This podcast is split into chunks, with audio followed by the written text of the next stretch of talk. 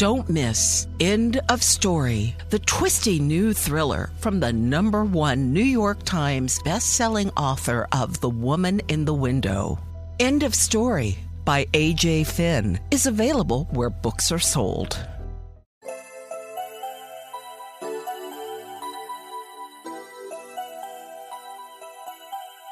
Herzlich willkommen bei Puppies in Crime, unserem True Crime Podcast. Ich bin Marike. Und ich bin Amanda. Marike und ich machen gerade etwas, was wir in der ganzen Zeit, die es Puppies in Crime schon gibt, gar nicht so oft gemacht haben. Und zwar produzieren wir gerade eine Folge vor. Also wenn ihr diese ja. Folge hört, ist das mal ausnahmsweise nicht eine, die kurz vor knapp erst fertig ist. Mhm. Ja, Amanda hat ja große Pläne für den April und den Mai und äh, damit das nicht zu stressig wird, hat sie jetzt die ganzen letzten Wochen äh, ganz viel vorgearbeitet und ähm, mhm. Ja, deswegen ist es jetzt ein Dienstag und wir nehmen schon eine Folge Puppies in Crime auf, was sehr ungewöhnlich ist. Danach werden wir direkt unsere Folge 2 bei Olaf zum Thema Guilty Pleasures aufnehmen. Ja, daran könnt ihr jetzt euch ausrechnen, wie viel früher wir das aufnehmen. Ja, und wir nehmen hiernach noch eine Folge 2 bei Olaf auf, deswegen wollen wir gar nicht so viel jetzt zu Beginn reden, sondern fangen gleich mit dem Fall an, den ich vorbereitet habe. Eileen Cornbleed steht in der Küche ihres kleinen, gemütlichen Hauses und schaut mittlerweile zum unzähligsten Mal auf die Uhr. Die Zeiger bewegen sich immer weiter fort, vorbei an der 18 Uhr Marke, und bis auf das Ticken der Uhr scheint es ganz still in ihrem Haus zu sein. Zu still. Eileen wird nervös, immer nervöser mit jeder Minute, die vergeht. Jeden Tag um diese Zeit klingelt normalerweise ihr Telefon. Jedes Mal ist es ihr Ehemann David am anderen Ende, der ihr entweder sagt, dass er die Praxis für heute schließt oder sich entschuldigt, weil es noch etwas dauert und sie nicht auf ihn warten soll. David und Eileen sind seit fast 40 Jahren verheiratet und könnten nicht glücklicher über das Leben sein, das sie führen. Sie leben in einem Außenbezirk von Chicago, umgeben von unangetasteter Natur, kleinen Bächlein und hochstehenden Bäumen. Jetzt, wo ihre beiden Kinder John und Jocelyn erwachsen sind, eigene Familien gegründet haben, genießen Eileen und David die traute Zweisamkeit. Wobei, so ganz stimmt das nicht. Alleine ist das Ehepaar nie. Zum einen, weil sie in regelmäßigem Kontakt zu ihren Kindern stehen, aber auch, weil besonders David ein riesiger Fan von Hunden insbesondere Schnauzern ist und diese ihr Leben auf Trab halten. Aber nicht nur privat haben sie einiges zu tun und sind ein aktives Paar in ihren 60ern. David ist auch leidenschaftlicher Dermatologe, brennt für seinen Job und nennt seine kleine Praxis in der Michigan Avenue im Herzen von Downtown Chicago sein zweites Zuhause. Viele Stunden verbringt er dort, behandelt Patienten und Patientinnen auch kurzfristig, ohne dass diese wochenlang auf einen Termin warten müssen, wie es oftmals üblich ist. Stattdessen verlängert er kurzerhand seine Öffnungszeiten und behandelt sie bis weit nach 20 Uhr. David wirkt wie ein Arzt, der so gar nicht in die Großstadt passt, sondern auch gut als Landarzt in einer alten Hollywood-Serie aufgehoben wäre. Er kennt die Namen seiner Patienten und Patientinnen, kennt ihre Familien, interessiert sich für sie und hält bei jeder Behandlung einen Plausch. Dafür nimmt er sich die Zeit und das kommt verständlicherweise ziemlich gut an. So gut, dass man das Gefühl hat, dass manche Personen, die seine Praxis betreten, viel eher wegen des netten Austauschs gekommen sind, statt ihrer Behandlung. Seine Arbeit ist seine Leidenschaft, und schon früh war David klar, welchen Beruf er anstreben will und warum. Er will Menschen helfen, tut das zum einen in seiner Praxis, aber in Notfällen auch anderswo. Nach 9-11 und dem Hurricane Katrina hat sich David um Verletzte gekümmert und war mit helfender Hand sofort zur Stelle, als man nach Freiwilligen gesucht hat. So ist er nun mal, ihr David, denkt Eileen, immer gehen andere vor. Das denkt sie sich auch an diesem Dienstag, dem 24. Oktober 2006, als um 18.30 Uhr das Telefon immer noch stillsteht. Vielleicht ist noch jemand spontan aufgetaucht. Vielleicht hatte sich David verquatscht. So rational diese Erklärungsversuche klingen, so wenig passen sie doch zu David. Ja, er ist ein sozialer, empathischer Mann, fürsorglich, kümmert sich gern um andere, aber sein Tag ist auch genau getaktet. Um vier Uhr morgens steht er auf, geht mit den Hunden Gassi und Punkt sieben Uhr steht er in der Praxis. Zwischen 18 und 18.30 Uhr ruft er Eileen an und macht sich dann auf den Heimweg, um gemeinsam mit ihr zu Abend zu essen. Jeder Arbeitstag verläuft so. Nun schon seit vielen Jahren. David liebt seine Routinen. Er braucht sie. Warum klingelt also dann das Telefon nicht? Eileen greift schließlich selbst zum Hörer und wählt die bekannte Nummer seiner Praxis. Eine Verbindung wird hergestellt. Es klingelt und klingelt und niemand geht ran. Eileen legt auf und versucht es wenig später noch einmal. Dann noch einmal. Aber jedes Mal endet das Telefonat mit dem gleichen Ergebnis. Niemand hebt ab.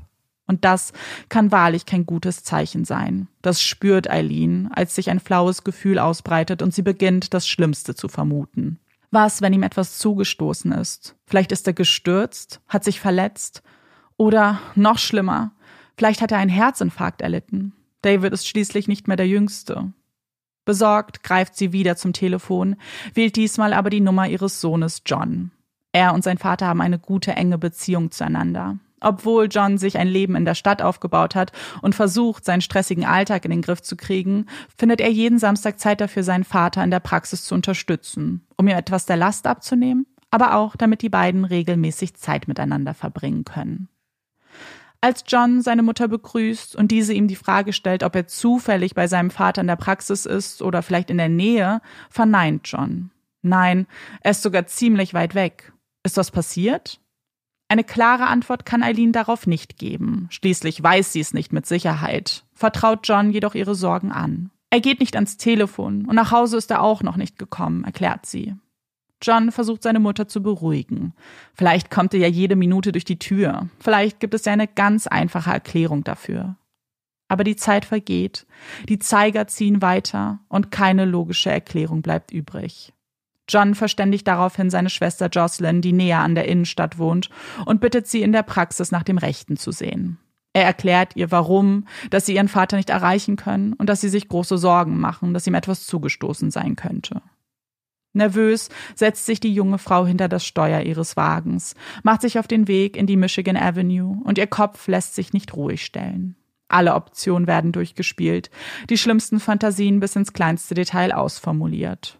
Jocelyn betet, dass keine von ihnen der Realität entspricht. Dass sie später über diese Situation lachen würden, weil es eine ganz einfache, vielleicht sogar witzige Erklärung dafür gibt.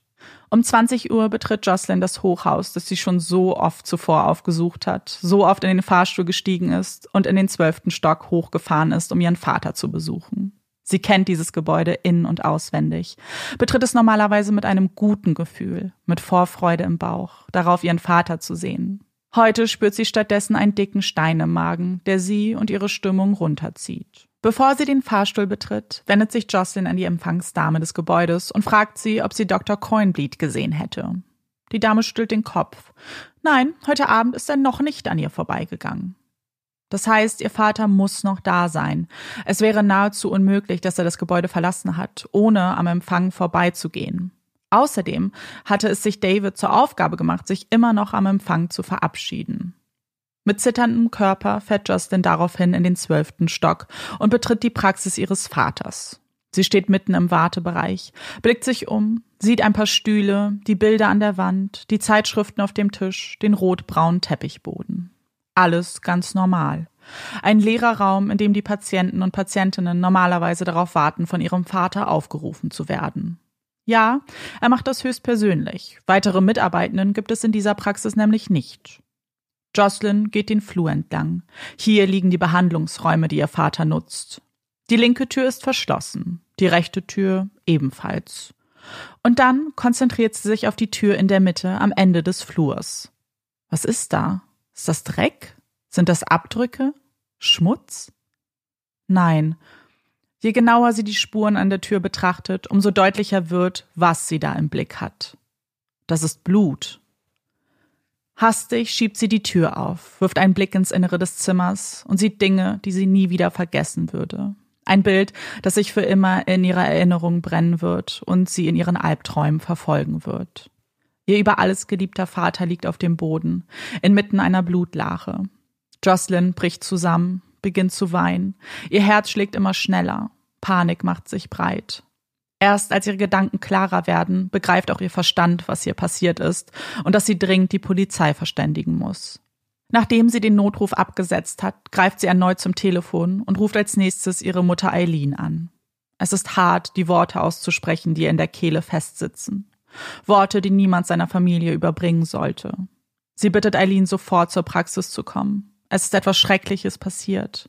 Ihr Vater, David, Er ist tot. Als Jocelyn dann auch John kontaktiert, fragt dieser sofort, was passiert ist. War es ein Herzinfarkt? Nein, er wurde ermordet, antwortet Jocelyn. Sie ist sich ganz sicher. Das Bild, das sie immer noch vor Augen hat, lässt keinen anderen Schluss zu. Die Polizei erscheint nur wenige Minuten, nachdem sie kontaktiert wurde und beginnt die Praxis abzusperren. Dass das hier ein Tatort ist und dieser mit Vorsicht zu behandeln ist, ist sofort klar, als man Davids Leiche erblickt. Der tote Mann liegt gefesselt und geknebelt am Boden. Auf ihn wurde mit brutaler Gewalt mehrfach eingestochen. Ein Raubmord können die Ermittler schnell ausschließen. Obwohl es Einbruchsspuren gibt, scheint nichts aus der Praxis zu fehlen und auch Davids Habseligkeiten können sofort gefunden werden. Die Motivation des Täters scheint also eine andere gewesen zu sein. Und die vielen Stichverletzungen deuten ebenfalls in eine klare Richtung. Auf eine emotionale Tat. Irgendjemand schien wahnsinnig wütend auf David gewesen zu sein, hat ihn gekannt und wollte sicher gehen, dass er sterben würde und dass es ein leidvoller Tod wäre.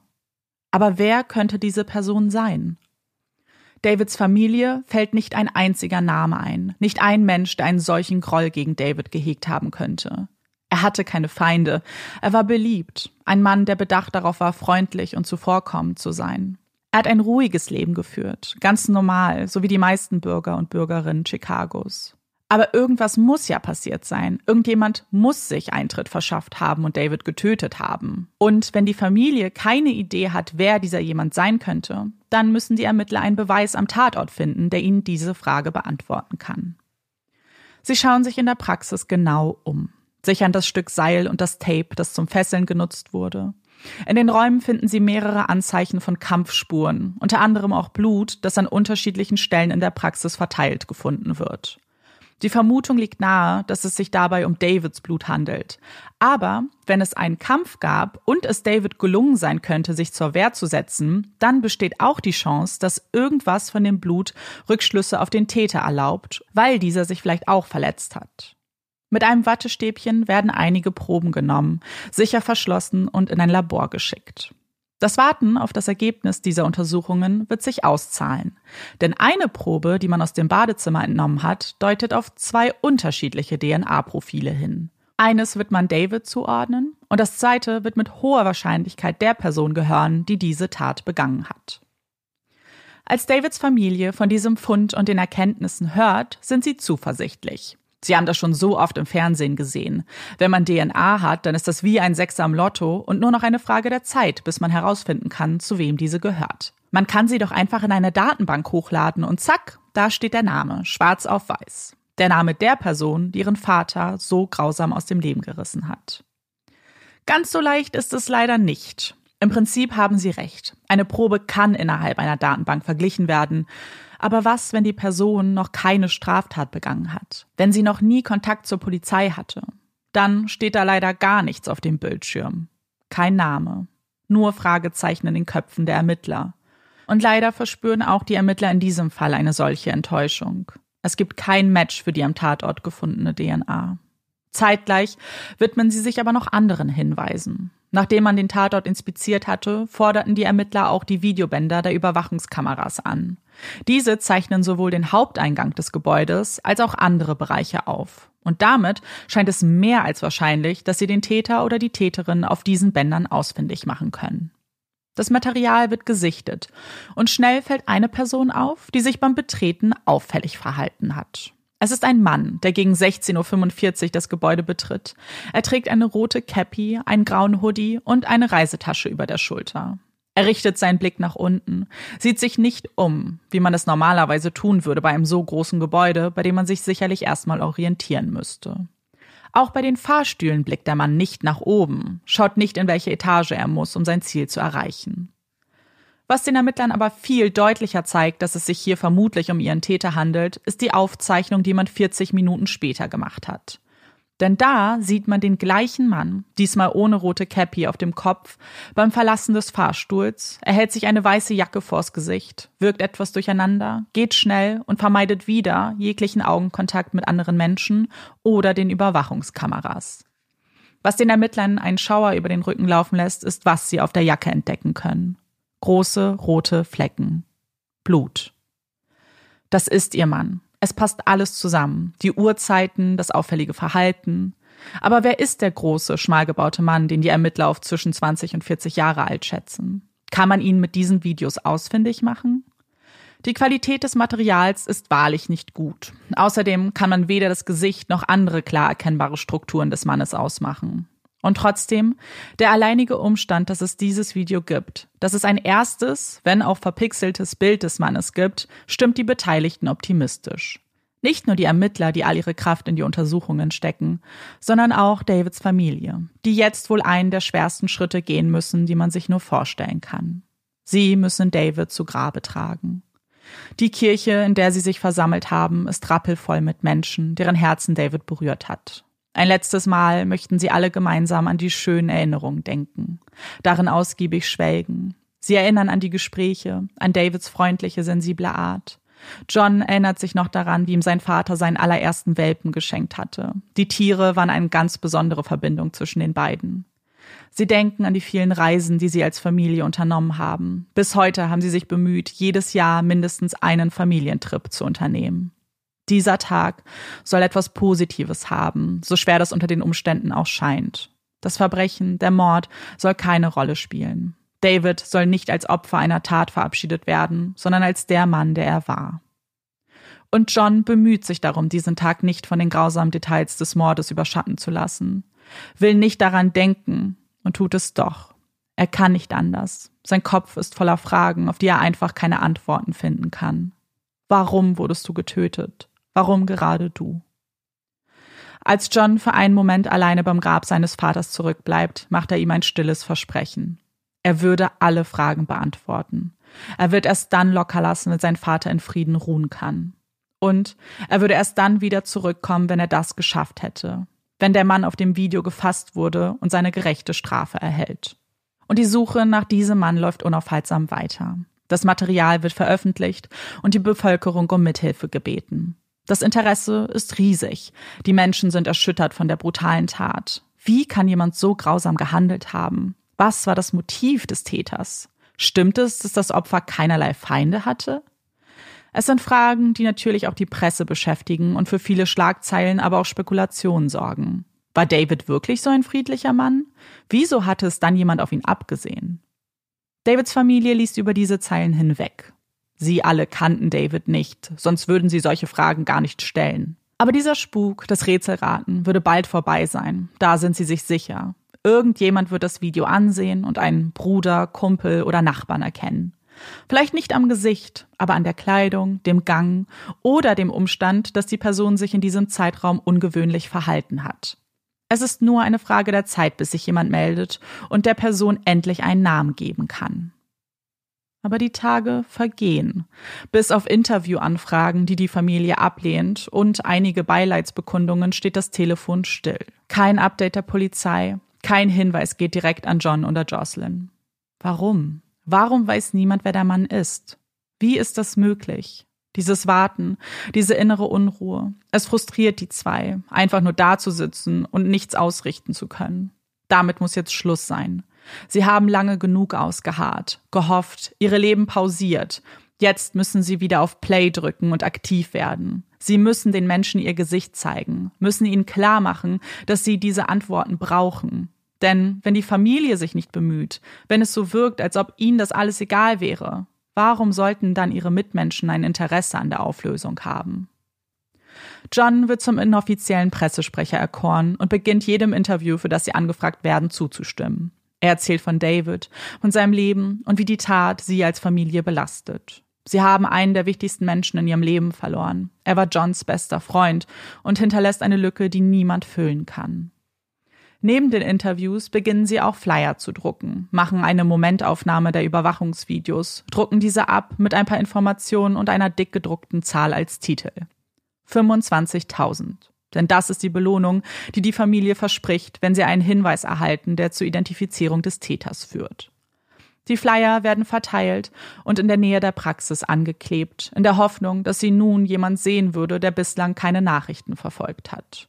Während die Familie so nach der Nadel im Heuhaufen sucht, versuchen die Ermittler etwas gezielter nach dem Mann Ausschau zu halten. Schließlich glauben sie nicht daran, dass es überhaupt keine Beziehung zwischen Täter und Opfer gegeben hat. Dafür ist die Tat einfach zu brutal gewesen, zu emotional. Sie müssen einander gekannt haben, auch wenn der Familie niemand einfällt, der zu so einer Tat fähig wäre. Vielleicht stimmt das ja aber auch. Vielleicht kennt die Familie die Person einfach nicht. Vielleicht war der Täter ein Patient. Die Ermittler beginnen die Patientenakten zu überprüfen, und obwohl sich in der Praxis auch ein Computer befunden hat, sind diese fein säuberlich per Hand geführt worden. Der Aktenschrank ist voller gut sortierter Unterlagen, zeichnet Jahrzehnte von Davids Arbeit auf. Gibt es einen Patienten, mit dem David keine guten Erfahrungen gemacht hat? Hat er eine Notiz in einer Akte hinterlassen? Sie beginnen die Aufzeichnungen zu studieren, schauen sich jeden Patienten an, der in der letzten Zeit bei David war. Aber kein Eintrag, kein Vermerk bringt sie dem Täter näher. Die Familie scheint recht gehabt zu haben. Er hat sich wirklich keine Feinde gemacht. Was nun? Wie geht es weiter? Auf das Überwachungsvideo hat sich niemand mit einem hilfreichen Tipp gemeldet. Sein Beruf scheint nichts mit der Tat zu tun zu haben. Und selbst die Flyer und die Belohnung haben niemanden angespornt, nach vorne zu treten. Wieder vergehen Tage, werden zu Wochen, die die Familie damit verbringt, nicht aufzugeben. Die Hoffnung zu bewahren, ganz egal wie hart es ist. Und es ist verdammt hart. An jedem einzelnen Tag denken sie an David, an die Tat. Wenn sie morgens die Augen öffnen, sind es diese Gedanken, die sie in den Tag starten lassen. John wird jeden Morgen an das Versprechen erinnert, das er seinem Vater gegeben hat. Ein Versprechen, das er einhalten muss, das ihn motiviert, nicht aufzugeben. Vielleicht suchen sie einfach an der falschen Stelle, denkt John. Der Mann wirkt auf dem Video relativ jung. Ist es möglich, dass sich niemand meldet, weil seine Bekannten, seine Freunde keine Nachrichten schauen? Wie könnte man sie aber dann erreichen? Er denkt nach und kommt dann auf eine glorreiche Idee. Das Internet. Er selbst benutzt es eher zur Informationsbeschaffung, aber er weiß, dass es unterschiedliche Plattformen gibt, die Menschen nutzen, um sich auszutauschen. Die beliebteste zu dieser Zeit MySpace. Gemeinsam mit Jocelyn setzen sie eine MySpace-Seite auf, die nochmal alle Informationen zu der Tat zusammenfasst und um Hinweise bittet. Das Video wird viele Male angeschaut und tausende Nachrichten erreichen die Familie. Es sind vor allem Nachrichten von Menschen, die mitfühlen, die freundliche Worte an sie richten und ihnen Mut zusprechen. Hinweise folgen zunächst keine. Und doch bleibt John dran, prüft das Postfach jeden Tag, durchkämmt andere Seiten auf der Suche nach dem Mann auf dem Video. Ganz schön innovativ für diese Zeit, denken die Ermittler, die für ihre Arbeit noch nie soziale Medien genutzt haben. Sie greifen eher zu traditionellen Methoden, gehen nochmal alle gesicherten Hinweise durch und können einen ersten kleineren Erfolg verbuchen. Bei der Überprüfung des gesicherten Seils können Sie herausfinden, dass diese Art nur bei Home Depot, einer großen Baumarktkette in den USA, verkauft wird. Die Filiale lässt sich alleine an diesem Beweisstück natürlich nicht ausmachen. Und trotzdem ist es ein Anfang. Der Anfang einer langen, kleinlichen Suche, die sie mal wieder vor Bildschirme schickt, um Überwachungsvideos durchzuschauen. Diesmal von unterschiedlichen Home Depot Filialen, die sich in der Umgebung der Praxis befinden. Sie schauen sich das Material an, suchen nach einem Mann, der zu der Beschreibung passt und möglicherweise Tage oder Stunden vor der Tat ein solches Seil gekauft hat. Im Februar 2007 geben die Ermittler offiziell bekannt, den Verdächtigen auf einem dieser Videobänder entdeckt zu haben. Die Beschreibung, das Datum und die Uhrzeit passen zu den anderen Beweisen der Tat. Außerdem hatte dieser Mann nur dieses Seil gekauft. Und das wirkt schon verdächtig, finden sie. Wie bei dem ersten Video werden Ausschnitte davon wieder an die Öffentlichkeit gegeben und um Mithilfe gebeten. Ähnlich wie beim ersten Mal bleiben relevante Hinweise leider aus. Daraufhin beauftragt John eine Firma damit, die Videoqualität zu verbessern und zahlt mehrere tausende Dollar aus eigener Tasche, damit ehemalige FBI-Agenten ein besseres Bild des Mannes zeichnen können. Diese neun Sequenzen druckt er dann auf Flyer und verteilt diese wieder in Chicago und die Presse tut ihr Übliches, um auf anderen Wegen für Aufmerksamkeit zu sorgen. Und dann die Nachricht, auf die sie alle so lange gewartet haben, gehofft und gebetet haben, dass sie endlich einen Namen für den Täter hätten. Sie trifft ein. Die Polizei hat die Person auf den Home Depot Aufnahmen ausfindig machen können. Nein, so ganz stimmt das nicht. Die Person hat die Polizei selbst kontaktiert. Ein Mann hatte sich auf den Aufzeichnungen wiedererkannt, jedoch mitgeteilt, dass er nichts mit der Tat zu tun hat. Er kooperiert, gibt eine DNA-Probe ab, die dann mit der am Tatort gefundenen verglichen wird. Und die kurze Freude, die John und seine Familie verspürt haben, löst sich nur wenige Tage später in Luft auf. Es gibt kein Match. Das Blut, das man am Tatort gefunden hat, gehört nicht zu diesem Mann. Sie sind einem Phantom hinterhergelaufen, haben sich auf einen Mann eingeschossen, der nichts mit der Tat zu tun hat. Es ist mehr als enttäuschend für die Familie, für die Ermittler, die nun alle zu zweifeln beginnen. Fast alle. John kann nicht zweifeln, kann nicht aufgeben, weil er es seinem Vater versprochen hat. Und während er mitbekommt, wie die restliche Familie versucht, Routinen aufzubauen, wieder ein normales Leben zu führen, abseits der Tat, kann er es ihnen nicht gleich tun. Wenn er jetzt aufgibt, wer kümmert sich überhaupt darum, dass der Täter dann gefunden wird? Die Ermittler? Natürlich. Aber wie lange noch? Wie lange wird sein Vater eine Priorität in ihren Augen bleiben? Wann werden sie zum nächsten Fall weiterziehen und diesen nur noch halbherzig bearbeiten? Für sie ist ihr Vater nur ein Job, und das kann er verstehen, aber für ihn ist er so viel mehr. Sein bester Freund, sein großes Vorbild. Er kann ihn nicht im Stich lassen. Er bleibt im stetigen Kontakt mit den Ermittlern, lässt sich Updates geben und loggt sich jeden Tag bei MySpace ein, liest die netten Worte, die an ihn und seine Familie gerichtet werden. Bis dann, im April 2007, eine etwas andere Nachricht seine Inbox erreicht. Alleine der Titel setzt sich von den anderen ab. Jonathan, do not delete. Löschen? Warum sollte er diese Nachricht löschen? Weil sie für Spam gehalten werden könnte? Dabei liest er doch wirklich jede Nachricht, die er erhält. So beginnt er auch diese zu überfliegen und kann gar nicht glauben, was er zu lesen bekommt. Ein Mann schreibt ihm, dass er wisse, wer sein Vater getötet hat. Er ist sich ganz sicher, es ist der Mitbewohner eines Freundes. John antwortet sofort. Er hat jetzt sechs Monate auf genau so eine Nachricht gewartet. Darauf, dass sich Freunde unterhalten, dass jemand etwas Verdächtiges sagt und sie dann kontaktiert werden.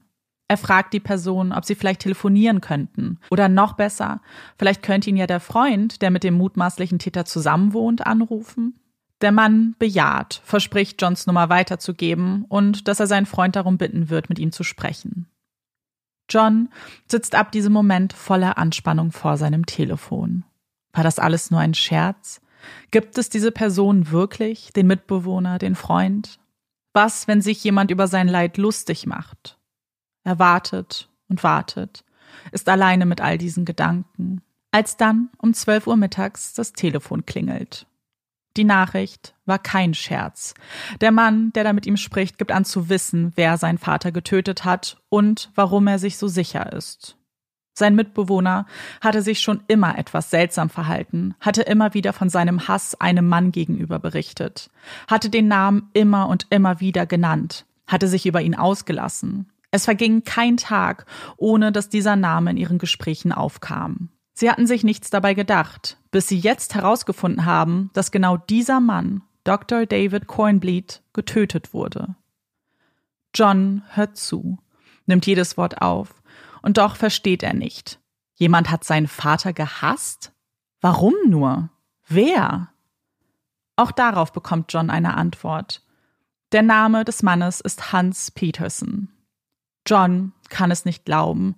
Er hat einen Namen, den wahren Täter, wie es scheint. Und es ist ein Name, den er in seinem Leben noch nie zuvor gehört hat. Ist er also doch ein Fremder? Hatten die Ermittler Unrecht mit ihren Vermutungen, dass es eine emotional motivierte Tat war? Nicht ganz. Am Telefon erfährt John, dass Hans mal ein Patient seines Vaters war. Das ist aber nun viele Jahre her. Damals hat er ihn wegen einer leichten Akne aufgesucht. Sein Vater hat ihm ein Medikament verschrieben, das laut Hans sein ganzes Leben ruiniert hat. Als die Ermittler diese Information erhalten, sprechen auch sie mit dem Mitbewohner, der den Verdacht gegen Hans geäußert hat. Er lebt in New York, hatte sich eine Wohnung mit Hans geteilt und dabei immer wieder mitbekommen, dass er einen enormen Groll gegen einen Dermatologen gehegt hat. Er war richtig besessen von ihm, hat sich auch in Foren über ihn ausgelassen, erzählt er den Beamten. Die Ermittler durchsuchen das Internet und stoßen tatsächlich auf 60 Einträge, die Hans veröffentlicht hat, in denen er David namentlich benennt und für sein zerrüttetes Leben verantwortlich macht. Ein Motiv hätten sie damit also. Jetzt fehlt nur noch der sichere Beweis für seine Schuld. Sie schauen sich mit Erlaubnis des Mitbewohners in der Wohnung um, finden einen Zigarettenstummel, den sie auf DNA untersuchen lassen. Ein vollständiges DNA-Profil kann gewonnen werden, welches dann von einem Labor mit der gesicherten Spur vom Tatort verglichen wird. Und das Ergebnis ist eindeutig. Die beiden Profile sind identisch. Mit dieser Erkenntnis wird ein Haftbefehl gegen Hans Peterson erlassen. Der Albtraum hat ein Ende, denkt John. Sie haben jetzt einen Namen, ein Motiv, sie haben sogar DNA als Beweis. Was kann jetzt noch schiefgehen? Man wird ihn festnehmen, er wird bestraft und niemals mehr einen Fuß in Freiheit setzen können. In der Theorie. Denn in der Praxis fehlt für diesen Schritt ein ganz schön großer Bestandteil. Hans selbst. Wo steckt dieser? Sein Mitbewohner hat angegeben, ihn jetzt seit mehreren Monaten nicht gesehen zu haben. Und auch sonst findet man niemanden, der ihn in den letzten Monaten in den USA gesichtet hätte. Kann man auch nicht, wie die Ermittler bald feststellen werden. Denn Hans hatte zwei Monate nach der Tat das Land verlassen und befindet sich jetzt auf St. Martin, einer kleinen karibischen Insel, die für viele ein Traumurlaubsziel abbildet. Sie ist das kleinste Stück Land auf der Welt, das von zwei Nationen verwaltet wird. Die gerade mal 100 Quadratkilometer werden zwischen Frankreich und den Niederlanden aufgeteilt. Und den Ermittlern wird damit schnell klar, dass das ein nicht gerade kleines Problem darstellen könnte. Schließlich sind sie jetzt darauf angewiesen, dass die örtlichen Behörden mit ihnen zusammenarbeiten und Hans festnehmen. Die Polizei vor Ort zeigt sich kooperativ. Sie planen eine Festnahme, gehen diese genau durch und legen bereits einen Tag fest.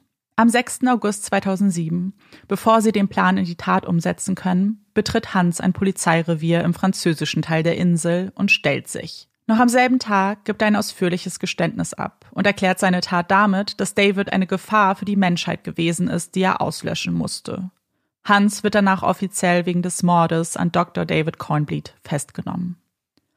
Das war doch eigentlich genau das, was John wollte. Dass Hans, der Täter, in Gewahrsam kommt und man einen Prozess vorbereitet. Was in seiner Vorstellung auf US-amerikanischem Boden passieren würde, scheint nun woanders stattfinden zu müssen. Denn Hans besitzt doppelte Staatsbürgerschaft, weil seine Mutter in Frankreich geboren wurde. Demnach ist Hans auch französischer Staatsbürger in einem Land, das zum französischen Überseegebiet gehört und das wiederum bedeutet, dass er das Recht hat, auf französischem Boden verurteilt zu werden. Wie kann das sein? fragt sich John. Frankreich hat doch mit dieser Tat überhaupt nichts zu tun. Die Tat wurde in Chicago begangen, alle Beweise sind in den USA, jeder potenzielle Zeuge befindet sich in diesem Land. Wieso sprechen auf einmal alle davon, dass der Prozess gegen ihn woanders stattfinden soll? In einem Land, in dem er für einen Mord vielleicht gerade mal 20 Jahre kriegen würde. John kann das nicht verstehen. Hans gehört in die USA. Er gehört vor eine Jury, die hier über sein Schicksal entscheidet. Das Problem, Frankreich weigert sich, genau diesem Wunsch stattzugeben. Sie können Hans nicht ausliefern und berufen sich dabei auf ein Gesetz, das besagt, keine ihrer Staatsbürger in die USA ausliefern zu müssen. John versteht immer noch nicht. Was für ein Staatsbürger ist Hans bitte? Er ist in den USA geboren und hat hier sein Leben verbracht. Warum spielt es überhaupt eine Rolle, was für einen Pass er besitzt? Davids Familie kann das nicht akzeptieren. Sie haben so viele Hindernisse überwunden, haben so lange gekämpft und würden jetzt ganz sicher nicht aufgeben. Sie fahren eine neue Strategie, möchten Druck gegen Frankreich aufbauen und sie dazu zwingen, Hans auszuliefern. Dass sie das alleine nicht schaffen würden, ist ihnen klar. Sie brauchen Unterstützung von ganz oben. Mit der Bitte, sich an bekannte Politiker zu wenden, gehen sie an die Öffentlichkeit, schreiben viele Briefe an die Senatoren Durbin und Obama, bitten auf MySpace andere darum, es ihnen gleich zu tun. Und tatsächlich, es gelingt ihnen, die Aufmerksamkeit dieser beiden ranghohen politischen Mitglieder zu gewinnen und sie dazu zu bringen, ein Schreiben an die französische Regierung aufzusetzen, das die dringende Bitte der Auslieferung zusammenfasst. Eine Antwort lässt nicht lange auf sich warten. Frankreich sind die Hände gebunden. Sie können die Familie und ihren Wunsch ja verstehen, aber es ist unmöglich, ihre Gesetze zu umgehen und diese für eine einzige Person einfach außer Kraft zu setzen. Sie werden alles dafür tun, dass die Familie Gerechtigkeit erhält, aber das müsse nun auf französischem Boden geschehen. Das ist das letzte Wort. Hans Peterson befindet sich in Haft, während ein Prozess vorbereitet wird und ein anderer Mann, über den wir bislang noch nicht gesprochen haben, viele Kilometer entfernt um seinen Verlust trauert. Dieser Mann, Tom Peterson, hat auch jemanden verloren, den er liebt. Sein Sohn Hans. Nicht etwa an das Gefängnis, in dem er jetzt gerade sitzt. Nein, er hat Hans schon viel früher verloren. Tom lernt Hans Mutter Jackie auf einer Reise durch Europa kennen und lieben. Die beiden heiraten im Jahr 1972 und bekommen zwei Kinder ein Sohn und eine Tochter. Beides sehr ruhige, eher in sich gekehrte Kinder, die lieber mit sich selbst als mit anderen Kindern Zeit verbringen. Das Mädchen liebt Gymnastik und Ballett. Hans hingegen hat ein Fable für Football. Er ist nicht unbedingt gut darin und doch kann er es nicht abwarten, in voller Sportmontur aufs Spielfeld zu laufen. Er ist kein großer Redner, keine Quasselstruppe, eher bedacht mit Worten und Einblicken in sein Inneres. Als Kind ist es kein großes Hindernis für Hans, dem es trotzdem gelungen ist, enge Freundschaften aufzubauen. Erst an der Highschool beginnt sich sein Leben zu verändern, ohne dass er wirklich etwas an sich ändert. Es sind die äußeren Umstände, die Pubertät, die neuen Prioritäten in den Leben der Kinder, die ihm plötzlich aufzeigen, wie anders er ist. Dass sich Grüppchen um ihn herum bilden, die ihn zwar nicht direkt ausschließen, aber auch nicht einbeziehen, solange der schüchterne Junge nicht von selbst ankommt. Und genau das kostet ihn eine Heidenüberwindung, die er meist nicht aufbringen kann. Stattdessen findet Tom seinen Sohn auf seinem Bett vor, die Nase in einem Buch, das den Titel trägt, Wie man Schüchternheit überwindet. Vater Tom zerbricht es das Herz, seinen Sohn so traurig zu sehen, fragt ihn, was los ist, und spürt einen weiteren Knacks, als er die Antwort hört. Ich schaffe es einfach nicht, Leute zum Lachen zu bringen oder Mädchen von mir zu überzeugen. Ich fühle mich so einsam. Was Tom zunächst als Phase abstempelt, als normale Teenie-Probleme diagnostiziert, wird ihm jedoch in der darauffolgenden Zeit immer mehr Kummer bereiten. Hans ist nicht einfach nur traurig. Er ist antriebslos, hat keine Lust auf irgendetwas, schafft es tagelang nicht aus dem Bett. Wenn Tom in seine Augen blickt, dann fehlt er dieser Funke, den er sonst sehen konnte. Es sind Anzeichen, die Tom wirklich gut kennt, da Depressionen eine große Rolle in seiner Familie gespielt haben. Er erkennt die Warnsignale und weiß, dass er diese ernst nehmen muss. Gemeinsam suchen sie einen Psychotherapeuten auf, der Hans mit 16 Jahren das erste Mal Antidepressiva verschreibt, die zwar für Besserung sorgen und ihm mehr Hochphasen verschaffen, aber die dunklen depressiven Zeiten nicht auslöschen können.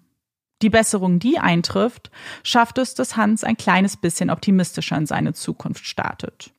Er beginnt ein Studium, wechselt zweimal die Universität, um dann wie sein Vater an der University of Wisconsin zu studieren. Dort findet er schnell Anschluss und wird sogar Mitglied einer studentischen Verbindung. Seine Noten schwanken. Je nach Gemütszustand kann er ein Semester mit Bestnoten beenden und ein anderes mit ausreichenden Leistungen. Für Tom sind diese Schwankungen verständlich. Schließlich sind Depressionen nicht einfach magisch geheilt. Sein Sohn würde immer gute und schlechte Tage haben. Aber solange die Guten überwiegen und er für ihn da sein kann, würden sie das schon hinbekommen. Im Jahr 2000 beendet Hans sein Wirtschafts- und Philosophiestudium und beginnt seinen allerersten Job als Börsenmakler in Philadelphia.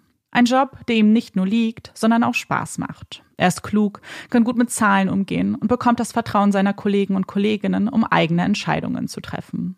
Ein richtiger Ego-Boost, der jedoch nach 9-11 ein bitteres Ende findet und Hans arbeitslos macht. Damit dieser Zustand nicht allzu lange anhält, schaut sich Hans nach neuen Jobs, auch außerhalb der Stadt um, die er sein Zuhause nennt, und wird in Chicago fündig.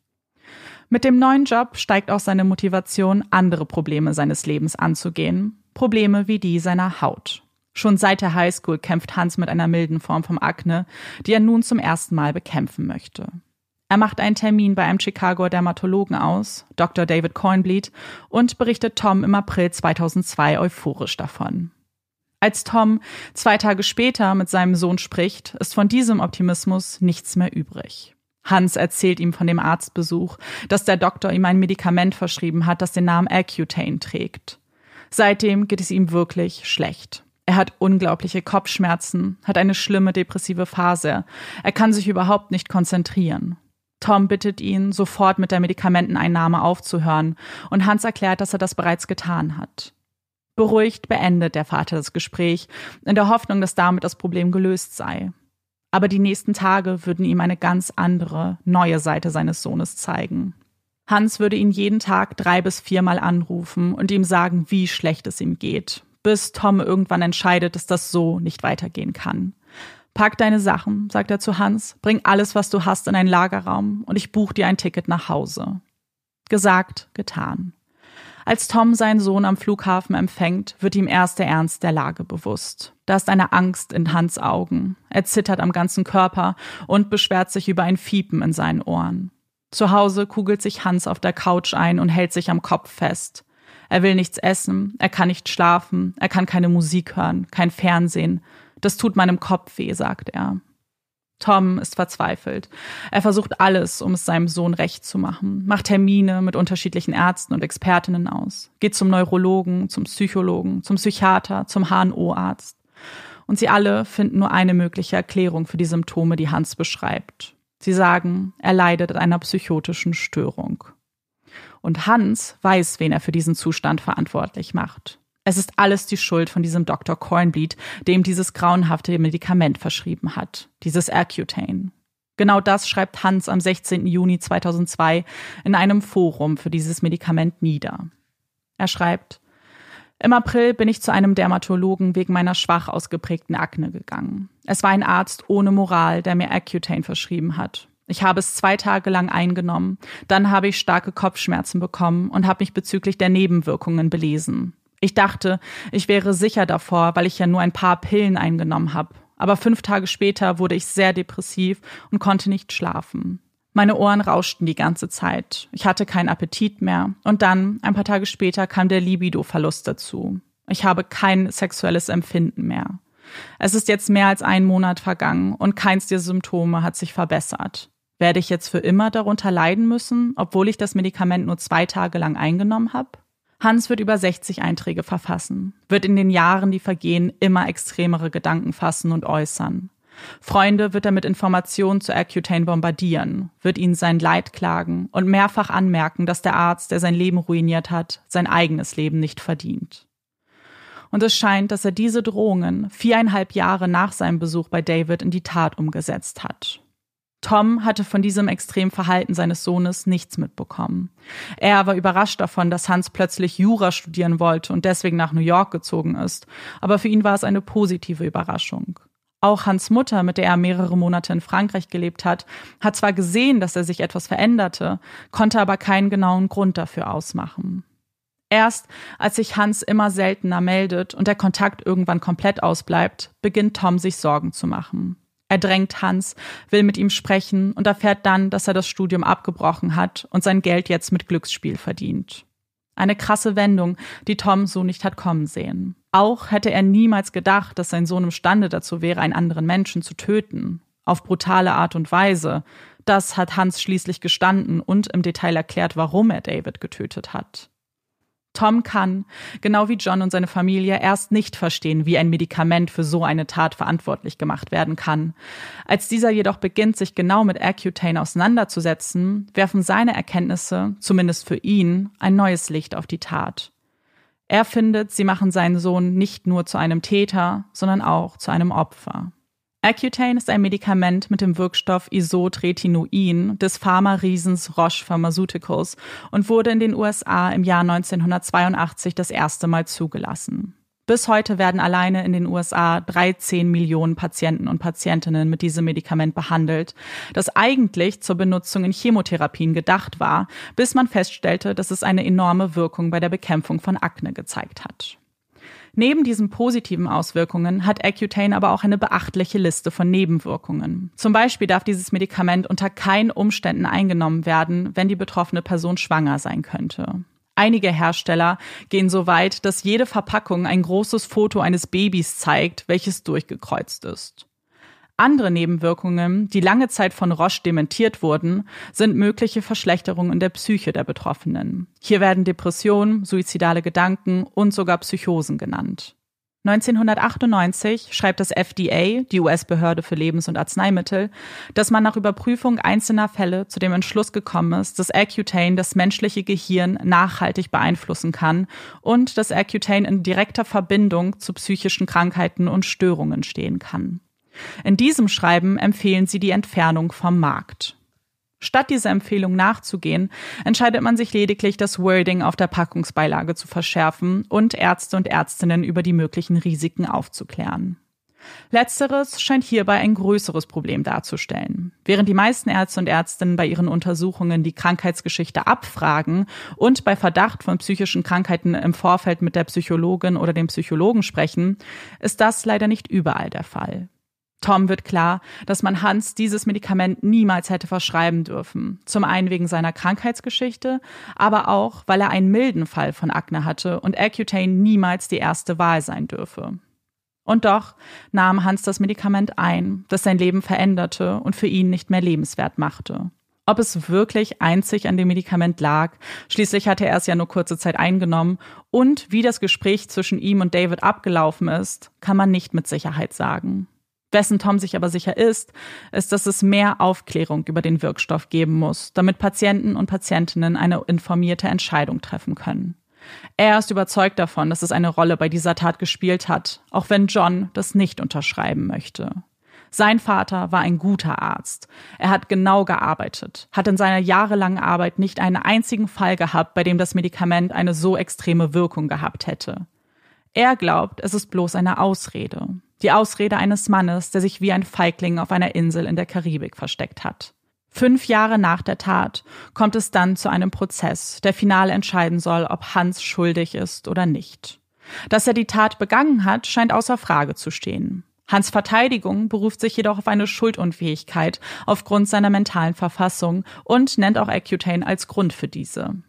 Davids Familie ist für diesen Prozess aus Chicago angereist und befindet sich zum ersten Mal in einem Raum mit dem Mann, der ihr Familienmitglied getötet hat. Es ist hart, aber sie müssen hier sein. Sie müssen dabei sein, um die ganze Geschichte zu erzählen, damit David nicht einfach nur das Opfer ist, sondern damit er ein Gesicht bekommt damit alle Beteiligten wissen, dass er ein echter Mensch war. Der Prozess findet auf Guadeloupe statt und wird sie auf eine ganz schöne Belastungsprobe stellen. Zum einen sind da die äußeren Umstände, das Klima, die Umgebung der Insel und auch, dass der Prozess auf Thanksgiving fällt, ein Tag, den sie eigentlich so gerne anders verbracht hätten. Aber das Schlimmste ist es, in Hans Augen zu blicken. Diese tiefblauen Augen, die keinerlei Reue zeigen, keine Emotionen, die Augen eines eiskalten Mörders. Und die Worte, die seinen Mund verlassen, zeichnen Bilder, die man nur aus Horrorfilmen kennt. Er beschreibt die Tat in jedem noch so brutalen Detail, widerspricht seinem Verteidiger, indem er aussagt, ganz genau gewusst zu haben, was er da getan hat. Er war vollkommen bei Sinn, er gehört in ein Gefängnis, nicht in eine Klinik. Es sind wohl diese Aussagen, die den Geschworenen keine andere Wahl lassen, als Hans Petersen des Mordes an David Cornbleed schuldig zu erklären. Er wird zu einer lebenslangen Haftstrafe mit der Möglichkeit der Bewährung nach frühestens 22 Jahren verurteilt. Das ist das höchste Strafmaß, das das französische Gesetz zu bieten hat. Und doch stellt es John und seine Familie nicht zufrieden. Der Gedanke, dass Hans überhaupt mal freikommen wird, noch Jahre in Freiheit verbringen kann, ist für sie unvorstellbar.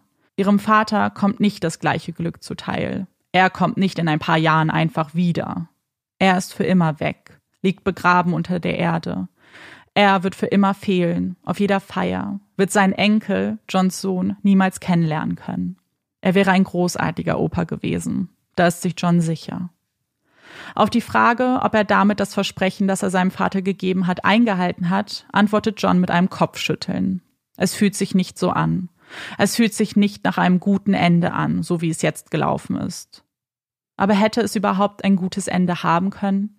Denn kein Urteil hätte David zurückgebracht. Und dass es dieses Urteil überhaupt gibt, ist wohl nur Johns Hartnäckigkeit zu verdanken, seinem Durchhaltevermögen, welches er, wie er selbst sagt, von seinem Vater geerbt hatte. Jocelyn ist beeindruckt von ihrem Bruder und wie viel Kraft er in die Suche nach der Wahrheit gesteckt hat. Sie weiß, dass ihr Vater unglaublich stolz auf John wäre. Sie weiß, dass John sein Versprechen gehalten hat, auch wenn er das vielleicht nicht erkennen kann. Und bevor wir jetzt mit dem Nachgespräch beginnen und noch ein bisschen über Accutane und den Fall sprechen, kommt hier ein kleines bisschen Werbung. Amanda und ich durften euch ja letzte Woche schon von Every Foods vorschwärmen. Da machen wir direkt weiter. Every Foods sind ja so super frische beziehungsweise dann schockgefrorene Gerichte, die man sich ganz einfach in der Pfanne oder auch zum Beispiel im Ofen zubereiten kann. Und gerade wenn es schnell gehen soll, finde ich, ist es total perfekt, wenn man sich trotzdem ausgewogen, frisch und lecker ernähren möchte. Und, und ich werde jetzt bald meine nächste Bestellung zusammenstellen. Deswegen wollte ich dich fragen, was sind deine beiden zwei Lieblingsgerichte? Oh, nur zwei ist ein bisschen gemein, weil es ist wirklich schwer, sich zu entscheiden.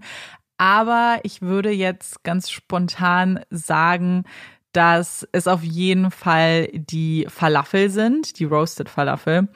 Die sind nämlich richtig, richtig gut. Die macht man im Backofen und das ganze Gemüse, die sind in so einer tomatigen Soße auch so ein bisschen. Schmeckt richtig, richtig lecker. Ist perfekt gewürzt.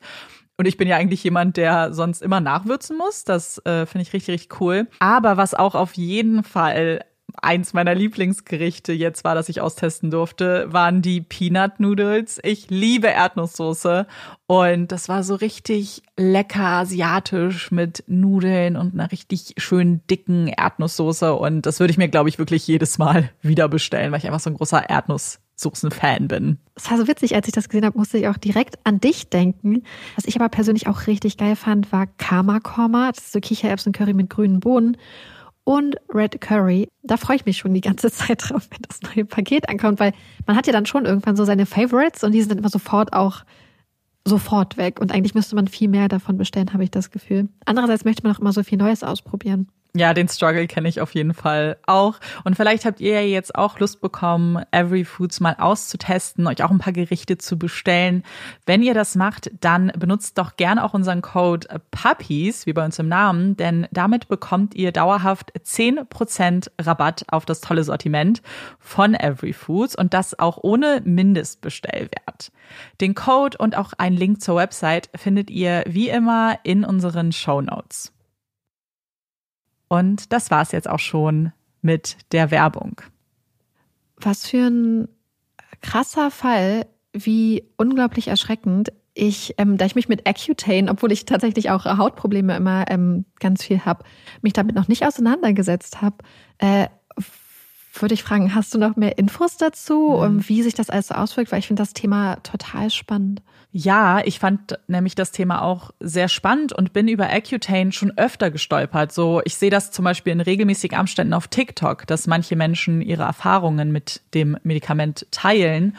Und als ich dann über den Fall gestolpert bin und auch gesehen habe, wie hier auch über das Medikament gesprochen wird, auch was ich persönlich gelernt habe, dachte ich, hey, den Fall möchte ich unbedingt vorstellen. Zum einen, weil es einfach ein ganz grausamer Fall ist und man hier auch eben eine Familie hat, die sehr, sehr doll gelitten hat, ähm, aber eben auch noch so einen anderen Fokus, den ich so aus Fällen gar nicht so sehr kenne. Und deswegen mhm. habe ich noch ein bisschen was zu Accutane auch rausgesucht, beziehungsweise das erste, was ich sagen muss, und viele, die sich jetzt wahrscheinlich damit auskennen, die warten vielleicht darauf. Accutane ist nur der Markenname eines Medikaments, und zwar dem, was von Roche produziert wird. Es gibt auch andere Medikamente mit dem Wirkstoff Isotretinoin, die eben unter anderem Namen von anderen ähm, Pharmafirmen vertrieben werden.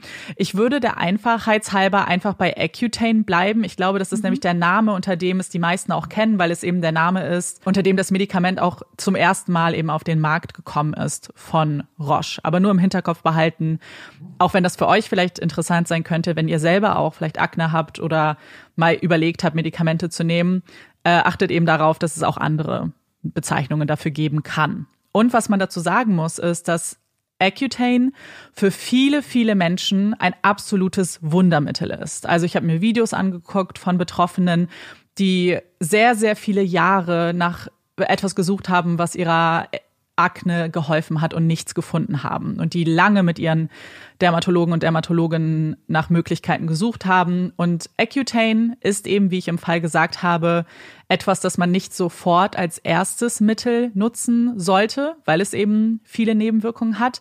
Aber es ist für viele tatsächlich das einzige Mittel, was hilft ich kann das so gut nachvollziehen, was du sagst, weil ich glaube, was total oft unterschätzt wird, ist, dass Akne auch gerade im Erwachsenenalter eine unglaublich psychische Belastung ist. Dass es für Betroffene unglaublich krass das Leben einschränken kann, unglaublich krass ja, das Leben beeinflusst, jeden Tag von morgens bis abends. Ich hatte auch zweimal in meinem Erwachsenenalter wirklich krasse Hautprobleme, ähm, was immer hormonell bedingt war. Und das erste Mal war es für mich eine ganz, ganz, ganz schreckliche Phase, wo es mir ganz, ganz schlecht ging. Über ein Jahr, wo ich richtig krass eingeschränkt war ähm, darin, wie ich mit Menschen umgegangen bin, wenn ich neue Leute kennengelernt habe, wo ich wirklich jeden Tag aufgewacht bin und das erste, woran ich gedacht wird, ist, wie meine, wie ist meine Haut? Der erste Blick ist in den Spiegel, wie ist meine Haut? Man trifft neue Leute und denkt, mhm. oh mein mhm. Gott, alles, was sie sehen, ist meine Haut. Und das Krasse ist, man versucht tagelang, wochenlang, monatelang, in manchen Fällen jahrelang nach einer Lösung. Man verbringt tausende Stunden damit, das Internet zu durchforsten. Leider wird man oft, also auch bei Ärzten oder so, so ein bisschen abgefertigt. mit mhm. vielleicht so einem, ach, hier nimm mal das Mittel oder das, aber es wird sich nie wirklich mit der Ursache, also selten mit der Ursache wirklich auseinandergesetzt. Und das ist halt eine unglaublich belastende Situation. Man kriegt super viele Ratschläge, weil dann kommen Leute, die zum Beispiel mal so einen Pickel haben und sagen, naja, du solltest einfach nicht so viel Make-up tragen. Oder ja. hier, Joggen im Regen hilft oder hier, ich habe diesen Tee getrunken, das hat bei mir alles geändert und ich habe das jetzt auch gehabt, dass ich letztes Jahr ging das bei mir auch wieder los, dass meine Haut schlecht geworden ist aufgrund von bestimmten Umstellungen in meinem Leben und das ist so belastend und das ist so krass und ich habe es auch wieder gemerkt, mhm. dass man von Ärzten einfach so auch abgetan wird teilweise, dass ähm, das so sehr lieblos behandelt wird und dass man leider oft auf sich alleine gestellt wird und dann ist es ein Hin und Her und ein Auf und Ab und ich glaube, alle, die das schon mal durchgemacht haben, wissen, dass das einfach Menschen zum Verzweifeln bringt, dass es Menschen ja. so stark einschränkt. Weil ich glaube, es ist super wichtig, das zu sagen, weil gerade wenn man sich die Nebenwirkungen anguckt, glaube ich, Leute, die diese Probleme noch nicht hatten, nicht verstehen können, warum Menschen dieses Risiko eingehen mit den Nebenwirkungen. Mhm. Weil ja. Akne ist eine Krankheit, die das ganze Leben beeinflusst und beeinträchtigt und die Menschen unglaublich krass leiden lässt. Ja, und das ist halt super wichtig. Deswegen der Fall soll auch dieses Mittel, was so vielen Menschen eben auch wieder Lebenswillen, Lebenskraft zurückgegeben hat, nicht verteufeln, weil man auch sagen muss, dass die meisten Menschen damit gute Erfahrungen machen. Das zeigen zumindest die Studien, die es gibt. Warum ich darüber reden wollte und dieses Thema auch unbedingt thematisieren wollte, ist, dass es eben nicht darum geht zu sagen, nehmt bloß alle Accutane nicht, sondern informiert euch und sucht euch genau das, was du gesagt hast, einen Dermatologen, eine Dermatologin oder generell Ärzte, die dieses Medikament gut kennen und die euch begleiten auf diesem Prozess, weil das ist was ganz, ganz, ganz Wichtiges. Accutane muss unter ganz strenger Kontrolle mit einem Arzt oder einer Ärztin eingenommen werden soll und auch halt überwacht werden soll. Und wenn das nicht passiert, dann kann es eben leider auch dazu kommen, wie in so einem Fall wie heute, dass es ganz, ganz, ganz starke Nebenwirkungen hat. Und ich hatte mir auch so ein paar Berichte durchgelesen von Betroffenen, die auch geschrieben haben, dass sie ganz starke psychische Veränderungen wahrgenommen haben, auch Depressionen bekommen haben und dass das tatsächlich eine Nebenwirkung ist, die immer häufiger auch benannt wird. Und deswegen ist es halt so wichtig, dass wenn man eine Vorgeschichte hat, das schließt es jetzt nicht pauschal aus, aber dass man die auch dem Arzt oder der Ärztin nennt. Und ich glaube, das, was du auch gesagt hast mit der schlechten Erfahrung, ist auch etwas, was wahrscheinlich viele schon erlebt haben. Ich war auch bei einer Dermatologin und da gab es gar kein Gespräch. Also mhm. es gab so, es wurde überhaupt nichts abgefragt, was meine Krankheitsgeschichte ist, was ich, ob ich irgendwas, mhm. so, ob ich Bedenken habe, ob ich Fragen habe. Mir wurde nichts erklärt. Ich habe äh, Rosatia, falls das wen interessiert. Ähm, sondern mir wurde auch sofort ein Medikament verschrieben. Und aber das musste ich mir selber halt ja. musste mich selber belesen. Und ich verstehe erstmal, dass wir Fachärztemangel generell haben und dass ich will mir nicht vorstellen, wie viel Druck auch auf Ärzten und Ärztinnen oder in dem Fall Dermatologen und Dermatologinnen ist, die vielleicht viele Patienten und Patientinnen haben. Mhm. Aber es geht halt um Gesundheit, ne? Und ich, ja. ich finde das immer wirklich schade und es ist halt auch gefährlich und deswegen will ich halt darüber reden auch, dass man, selbst mhm. wenn das Gegenüber einem das nicht sagt, dass man weiß, okay, vielleicht muss ich mich einfach selber informieren, auch bevor ich irgendwas schlucke, zum Beispiel, was mir verschrieben wurde. Und dieser Fall und dieses, diese extreme Entwicklung, die Hans so in sich gesehen hat und äh, das Accutane zum Mord führt, als Frage, ob es führen könnte, äh, ist nicht das erste und letzte Mal besprochen worden. In regelmäßigen Abständen gibt es Morde oder andere Verbrechen, bei denen Täter oder Täterin äh, Accutane irgendwie benennen oder zumindest die Nebenwirkungen, die Accutane in ihnen hervorgerufen hat, als Grund aufführen für ihre Tat. Das heißt, es wird immer wieder die Frage gestellt, kann so ein Medikament einen Menschen zum Mörder machen? Und gab halt schon viele Prozesse, in denen diese Frage gestellt wurde und Experten und Expertinnen eingeladen wurden, die die beantworten sollten. Ähm, die Antwort darauf ist oftmals nein. Man kann nicht direkt sagen, ein Medikament macht dich zu Mörder oder Mörderin. So einfach ist es aber ja auch nicht. Ähm, es geht ja auch eher darum, was das Medikament theoretisch in dir hervorruft. Wenn wir uns hier zum Beispiel vorstellen, dass das eben so ist, wie Hans alles beschrieben hat. Und wir wissen ja, dass es einige Ärzte und Ärztinnen auch bestätigt haben, hat das Medikament wahrscheinlich zu einer Psychose geführt. Und die Psychose dann wiederum zu immer extremerem Verhalten und hat ihn dann eben zum Mörder gemacht. Um es jetzt ganz vereinfacht darzustellen. Das heißt, direkt zu sagen, du nimmst, du schluckst Accutane und tötest jemanden, wäre einfach zu einfach gedacht. Aber was ich zum Beispiel auch ganz interessant fand, ist jemand, der sich diesen Fall spezifisch angeguckt hat, gesagt hat, so, er fragt sich, ob es bei Hans so ein Placebo-Effekt war. Also quasi andersrum, dass er keine positive Verbesserung in seiner Depression gesehen hat, sondern schlechtere und dann die eben auf Accutane bezogen hat, das dann wieder auf den Arzt und dass durch diese Gedanken, die er hat, das halt immer extremer wurde. Weißt du, was ich mhm. meine? Mhm, ja, das hatte jemand so analysiert und das fand ich eigentlich einen ganz spannenden Gedanken, weil ich glaube, wenn man betrachtet, dass so viel Zeit dazwischen liegt, also viereinhalb Jahre zwischen dem Besuch und der Tat, glaube mhm. ich, dass es halt nicht wirklich an dem einen Besuch lag, sondern in dieser Entwicklung, in dieser Zeit, die mhm. vergangen ist, die aus ihm einen immer extremeren Menschen gemacht hat, die die Psychose, die nicht behandelt wurde, wahrscheinlich auch immer schlimmer werden hat lassen mhm. ähm, und das dann am Ende zur Tat geführt hat ist meine persönliche Einschätzung oder zumindest das, was ich so gelesen habe von Menschen, die sich damit mhm. besser auskennen. Ja, ich glaube, das ist sowieso immer eine unglaublich schwierige Situation. So, was sind Ursachen, was sind Korrelationen, wie laufen Sachen zusammen? Was ist vielleicht ein Auslöser? Ähm, was ein Auslöser kann auch ein, einfach eine Gleichzeitigkeit von ähm, Sachen bestehen und so. Und das finde mhm. ich, weil ich habe wirklich auch die Tatsache, dass es viereinhalb Jahre sind, ist halt wirklich eine unglaublich lange Zeit. Ja. Und für mich, ich weiß nicht vom Gefühl her, wie er das gesagt hat, dass er wirklich sehenden Auges vielleicht auch wirklich, aber auch gesagt hat, hey, dieser Mensch hat durch seine Entscheidung in der Behandlung mhm. dazu geführt, dass mein Leben noch weiter außer Kontrolle ja. geraten ist, weil es ja. gab ja schon eine Vorerkrankung. Und deswegen möchte ich mich an ihm rächen. Ich glaube auch. Ich glaube, dass es eher der Umstand ist, ähm, jemanden eben für das, für sein eigenes Leben und für alle Probleme verantwortlich zu machen. Mhm. Ähm, und für ihn war das Medikament sicherlich auch irgendwo ein Auslöser. Ich glaube auch, dass es nicht komplett separat ist, dass es sein, dass es ja. bestimmt auch zu Problemen geführt hat und dass es jetzt für ihn zum ersten Mal wahrscheinlich auch jemanden gab zu sagen, hey, jetzt kann ich mit dem Finger auf diesen Arzt zeigen, der mir das verschrieben hat. Mhm. Und je mehr Raum du diesem Gedanken bietest und je mehr Probleme dann wahrscheinlich in deinem Leben auch kommen, so dass er seinen Job dann auch schon wieder verloren hat, ein Glücksspiel, auch dann viel Geld verloren hat, ähm, wahrscheinlich dann alles, so auch wie seine Freunde und so das beschrieben haben, es war immer mhm. Thema. So, es gab keinen Ta Tag, wo er sich nicht irgendwie über den Arzt, also über David ausgelassen hat oder über Accutane. Also es war, hat sein ganzes Leben beherrscht, mhm. dieser Gedanke.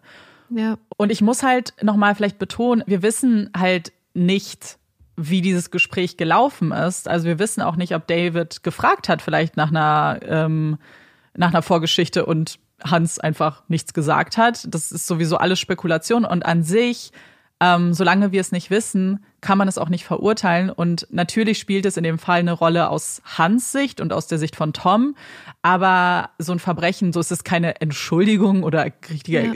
für irgendein Verbrechen offensichtlich nicht.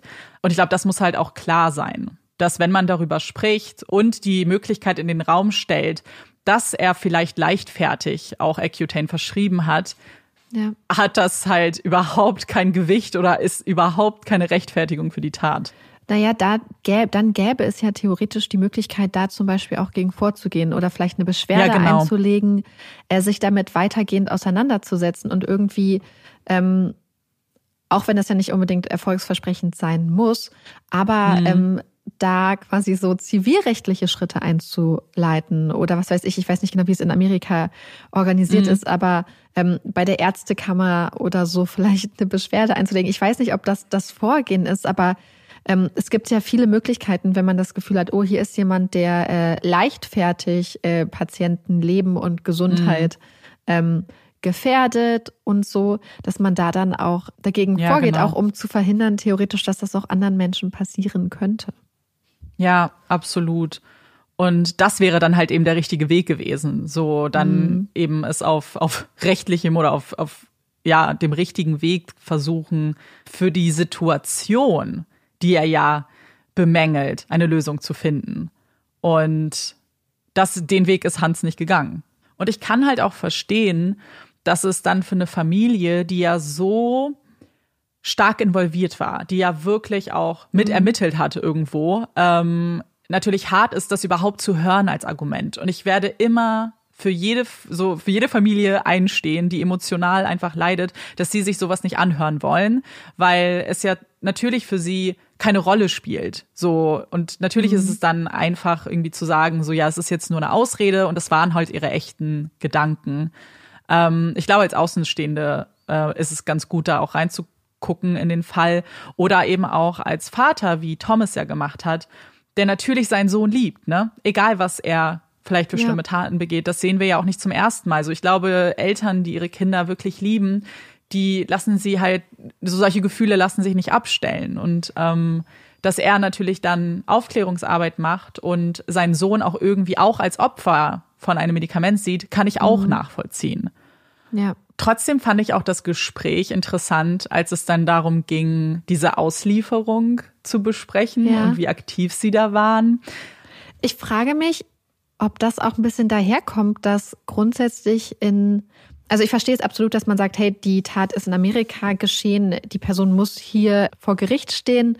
Und es ist ja nämlich auch, ich glaube, das darf man nicht vergessen, für Angehörige sonst ein riesiger Kosten- und Zeitfaktor, in ein Überseegebiet zu reisen. Weil Ja. ich, ich weiß nicht, ich hatte früher, bevor ich mit True Crime angefangen habe, immer so die, das Gefühl, warum auch immer, dass in unserem Rechtssystem viele Kosten übernommen werden dass Leute eingeflogen werden, dass, dass Leuten dann vielleicht sogar die Unterkunft bezahlt wird, wenn sie irgendwo aussagen müssen und für Angehörige und dass die irgendwie ganz viel Schadensersatz und so kriegen. Aber mittlerweile weiß ich halt einfach, dass ganz viele solche Taten auch zum Beispiel Opferfamilien finanziell in den Ruin stürzen können Ja. dass solche Taten äh, für diese Menschen zusätzlich zu dieser absoluten emotionalen Ausnahmesituation und zu diesem Schmerz, zu dieser Trauer auch ein ganz krasser wirtschaftlicher ja, Druck sein können, der besteht. Und das ist natürlich das, dass wenn man sagt, hey, die Tat wurde hier begangen von jemandem, der eigentlich in den USA aufgewachsen ist, und vielleicht da zusätzlich auch dieses Gefühl, so das Vertrauen in das eigene Rechtssystem und die Frage, wie ist es im, in einem anderen Land. Gleichzeitig verstehe ich aber auch zu 100 Prozent jedes Land, das sagt, wir möchten niemanden in die USA ausliefern, weil einfach leider in den meisten Bundesstaaten immer die Möglichkeit besteht, dass Menschen dort zu Tode verurteilt werden. Ja, und das ist halt auch etwas, das habe ich, ich habe mich halt auch eben belesen, so was die Gesetzeslage angeht. Und grundsätzlich ist es, ähm, dass wenn man ausliefert, dass man immer, also dass die Vereinbarung ist, dass die Todesstrafe raus ist. Ähm, aber dass eben unter anderem Frankreich, aber auch andere Länder Staatsbürger nicht ausliefern. Pauschal nicht. Und das ist ja genau das, was hier Anwendung gefunden hat. Und ich möchte dazu noch ergänzend sagen, weil für John war es ja nicht verständlich, weil er nicht gesehen hat, dass Hans auch wirklich ein französischer Staatsbürger ist. Das stimmt aber nicht ganz. Also nicht nur, weil, weil er es tatsächlich war, sondern auch, er hat zum Beispiel auf St. Martin auch gelebt. Er hatte da auch eine Wohnung schon vorher und er hat auch oftmals mehrere Jahre mit seiner Mutter in Frankreich gelebt. Also so ganz stimmt es nicht. Er hat schon auch Beziehungen zu Frankreich. Es war jetzt nicht einfach so, dass er einen Pass hatte und auch dann ist das Gesetz nun mal das Gesetz, ne? Also Ja. an sich ist es auch egal. Er hätte auch niemals in Frankreich sein können. Wenn er die französische Staatsbürgerschaft hat, dann gilt es in diesem Moment für ihn. Ja. Und das, ich, ich, ich verstehe den Wunsch halt auch so sehr. Und auch als ich die Interviews mit der Familie gesehen habe dazu, ich kann das natürlich voll und ganz nachvollziehen. Aber es ist natürlich genauso, wie dann auch die französische Regierung gesagt hat, wir können nicht für eine Person die Gesetze aushebeln, weil dann müssen wir es für alle machen. Und die Gesetze gibt es ja aus einem Grund. Und der Grund ist für mich als nicht emotional involvierte Person auch nachvollziehbar, weil, wie du sagst, ein, in ein Land auszuliefern, was andere, ein ganz anderes Rechtssystem hat, was fünfmal lebenslänglich vergeben kann, wenn es möchte, indem du wirklich dein ganzes Leben Gefängnis verbringst, wenn die Tat es hergibt, ist natürlich nicht das Rechtssystem, in dem Frankreich lebt, aber auch nicht wir, in Deutschland zum Beispiel. Ja. Und da verstehe ich, dass man sagt, hey, unsere Staatsbürger müssen darauf vertrauen können, dass sie unter unserem, unter dem Mantel unseres mhm. Rechtssystems mhm. verurteilt werden in unserem Land. Ja. Das ist es grundsätzlich. Wir sehen das ja immer wieder in Fällen, wo dann Forderungen laut werden nach Einzelfällen, Gesetze mhm. zu ändern, weil man sagt auf einmal jetzt diese Tat ist so schlimm, wir müssen da eine Ausnahme machen. Aber das ja. Besondere an einem Rechtssystem und gerade in einem Strafrecht ist, dass Strafrecht allgemein gelten muss. Dass es da ja. keine, dass jenseits von jetzt möglichen Ermessensspielräumen und zum Beispiel ähm, irgendwie gesetzlichen Vorschriften halt einfach kein Spielraum dafür sein darf, Einzelfallentscheidungen zu treffen, dass halt alles ganz, ganz allgemein und gleich gehalten werden muss. Mhm. Unbedingt.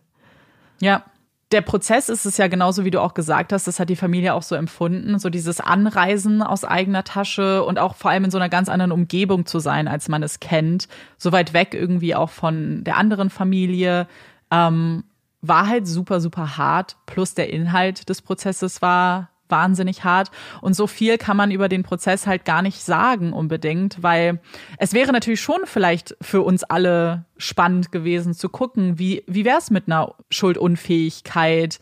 Ähm, da hätte man sicherlich auch argumentieren können und wollte seine Verteidigung auch. Aber ich glaube, da war gar kein Raum für, weil Hans das so im Keim mhm. erstickt hat, weil er ja selber ja. gesagt hat, ich wusste genau, was ich getan habe und ich gehöre mhm. ins Gefängnis. Ich weiß auch nicht, was eine Verteidigung da wirklich machen soll. Ja, und was du auch als Jury dann machen sollst, weil du dann ja wirklich ja. klare Aussagen ignorierst, es sei denn offensichtlich, es gibt Anzeichen, konkrete Anzeichen, dass in diesem Moment, in dem er das sagt, er absolut gar kein Verständnis davon hat, was vor sich geht, was er getan hat und einfach quasi Anzeichen zeigen würde, dass das, was er in diesem Moment sagt, mhm. zum Beispiel durch eine psychische Erkrankung in dem Moment quasi verursacht oder ausgelöst wird. Aber dafür gab es ja keinerlei Anzeichen in diesem Fall. Ja. Ja, ist auf jeden Fall ein super interessanter Fall. Ich glaube, was ich so interessant finde, ist, dass man es wirklich gar nicht so genau einschätzen kann, auch wie die Sachen so ein bisschen mit zusammenhängen und was wirklich so der Auslöser mhm. war und oder ob es wirklich, wie Hans gesagt hat, mehr oder weniger ein bewusster Racheakt war. Ja. Ja. Ähm, genau. Und das finde ich super interessant. Und da ist es natürlich immer auch schwer, wenn man dann einfach nicht so viel über Prozesse zum Beispiel weiß oder wenn da auch nicht so viel Spielraum einfach ist. So, und wenn dann einfach jemand so hingeht und das zum Beispiel sagt, dass das halt den Prozess halt einfach richtig krass prägt und dann einfach, wie du gesagt hast, wenig Spielraum irgendwie für so eine mh, mm, Erkundung der Tat irgendwie und der Hintergrund mm. auch noch zulässt irgendwie. Ja, Genau. Ja, ich fand es auch interessant. Ähm, mich würde eure Meinung auch interessieren äh, zum Fall, ob ihr ihn kanntet, aber auch generell vielleicht auch, ob ihr Berührungen mit Accutane oder dem Medikament anderer Hersteller habt ähm, und ob ihr das auch verfolgt habt. Also ich sehe das ganz oft ähm, und sehe das halt auch immer wieder in, in diesem Kontext, den wir auch vorher genannt haben, so dass manchmal Medikamente sehr leichtfertig verschrieben werden.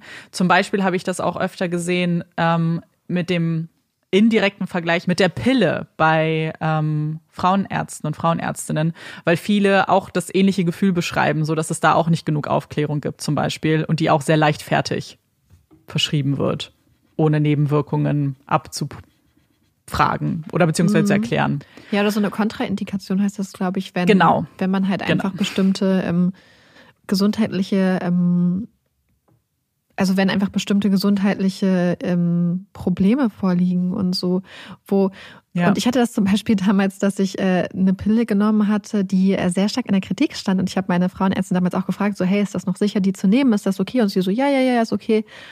Und ein Jahr später oder zwei Jahre später sagt sie mir, dass sie das nicht mehr mit ihrem Gewissen vereinbaren kann, mir diese mm. spezifische Pille zu verschreiben und hat das dann geändert. Das war auch übrigens dann, wie es losging mit meinen Hautproblemen und mm. ähm, und das fand ich auch so krass, weil ich sie halt vorher ja. schon gefragt hatte, hey, ist das, ist das sicher? Ist das sicher, dass ich diese Pille nehme? Und dass sie dann zwei Jahre oder anderthalb Jahre später so sagt, nee, ich kann das nicht mit meinem Gewissen vereinbaren. Dann dachte ich so, ach so, hast du vorher schon oder haben sie vorher schon ja. damit mit sich gerungen, ob das noch okay ist oder so. Und das fand ich wirklich ähm, ja krass oh, das, damals. Das ist wirklich krass. Vor allem, ich musste halt auch, also ich habe die Pille auch sehr, sehr lange genommen und auch mit unterschiedlichen Frauenärzte und Frauenärztinnen mhm. verschreiben lassen. Und ich kann mich auch daran erinnern, dass eine einzige mit mir auch wirklich darüber geredet hat über und ja. mich abgefragt hat, was bestimmte Krankheitsgeschichten angeht, ähm, spezifisch mhm. jetzt auf die Pille, weil ja klar, man gibt, man füllt ja so einen Fragebogen aus und so, aber da steht ja dann so mhm. mögliche Vorerkrankungen, so allgemein. Es ist halt nicht spezifisch für die Pille und ich finde es dann immer schwierig, das so in die Hände von jemandem zu geben, wie mir, der einfach keine Ahnung hat, weil sie, sie sich nicht selbst informiert hat. So. Zumal ich das da das Gefühl habe, dass die Sachen oft sehr schnell im Jugendalter verschrieben werden. Ja. Und sicher, ähm, und dann ist es einmal verschrieben. Das heißt, dann gehst du auch selbst, wenn du Frauenarzt oder Frauenärztin wechselst, sagst du einfach, das ist die, die ich nehme, können Sie mir ein neues Rezept ausstellen.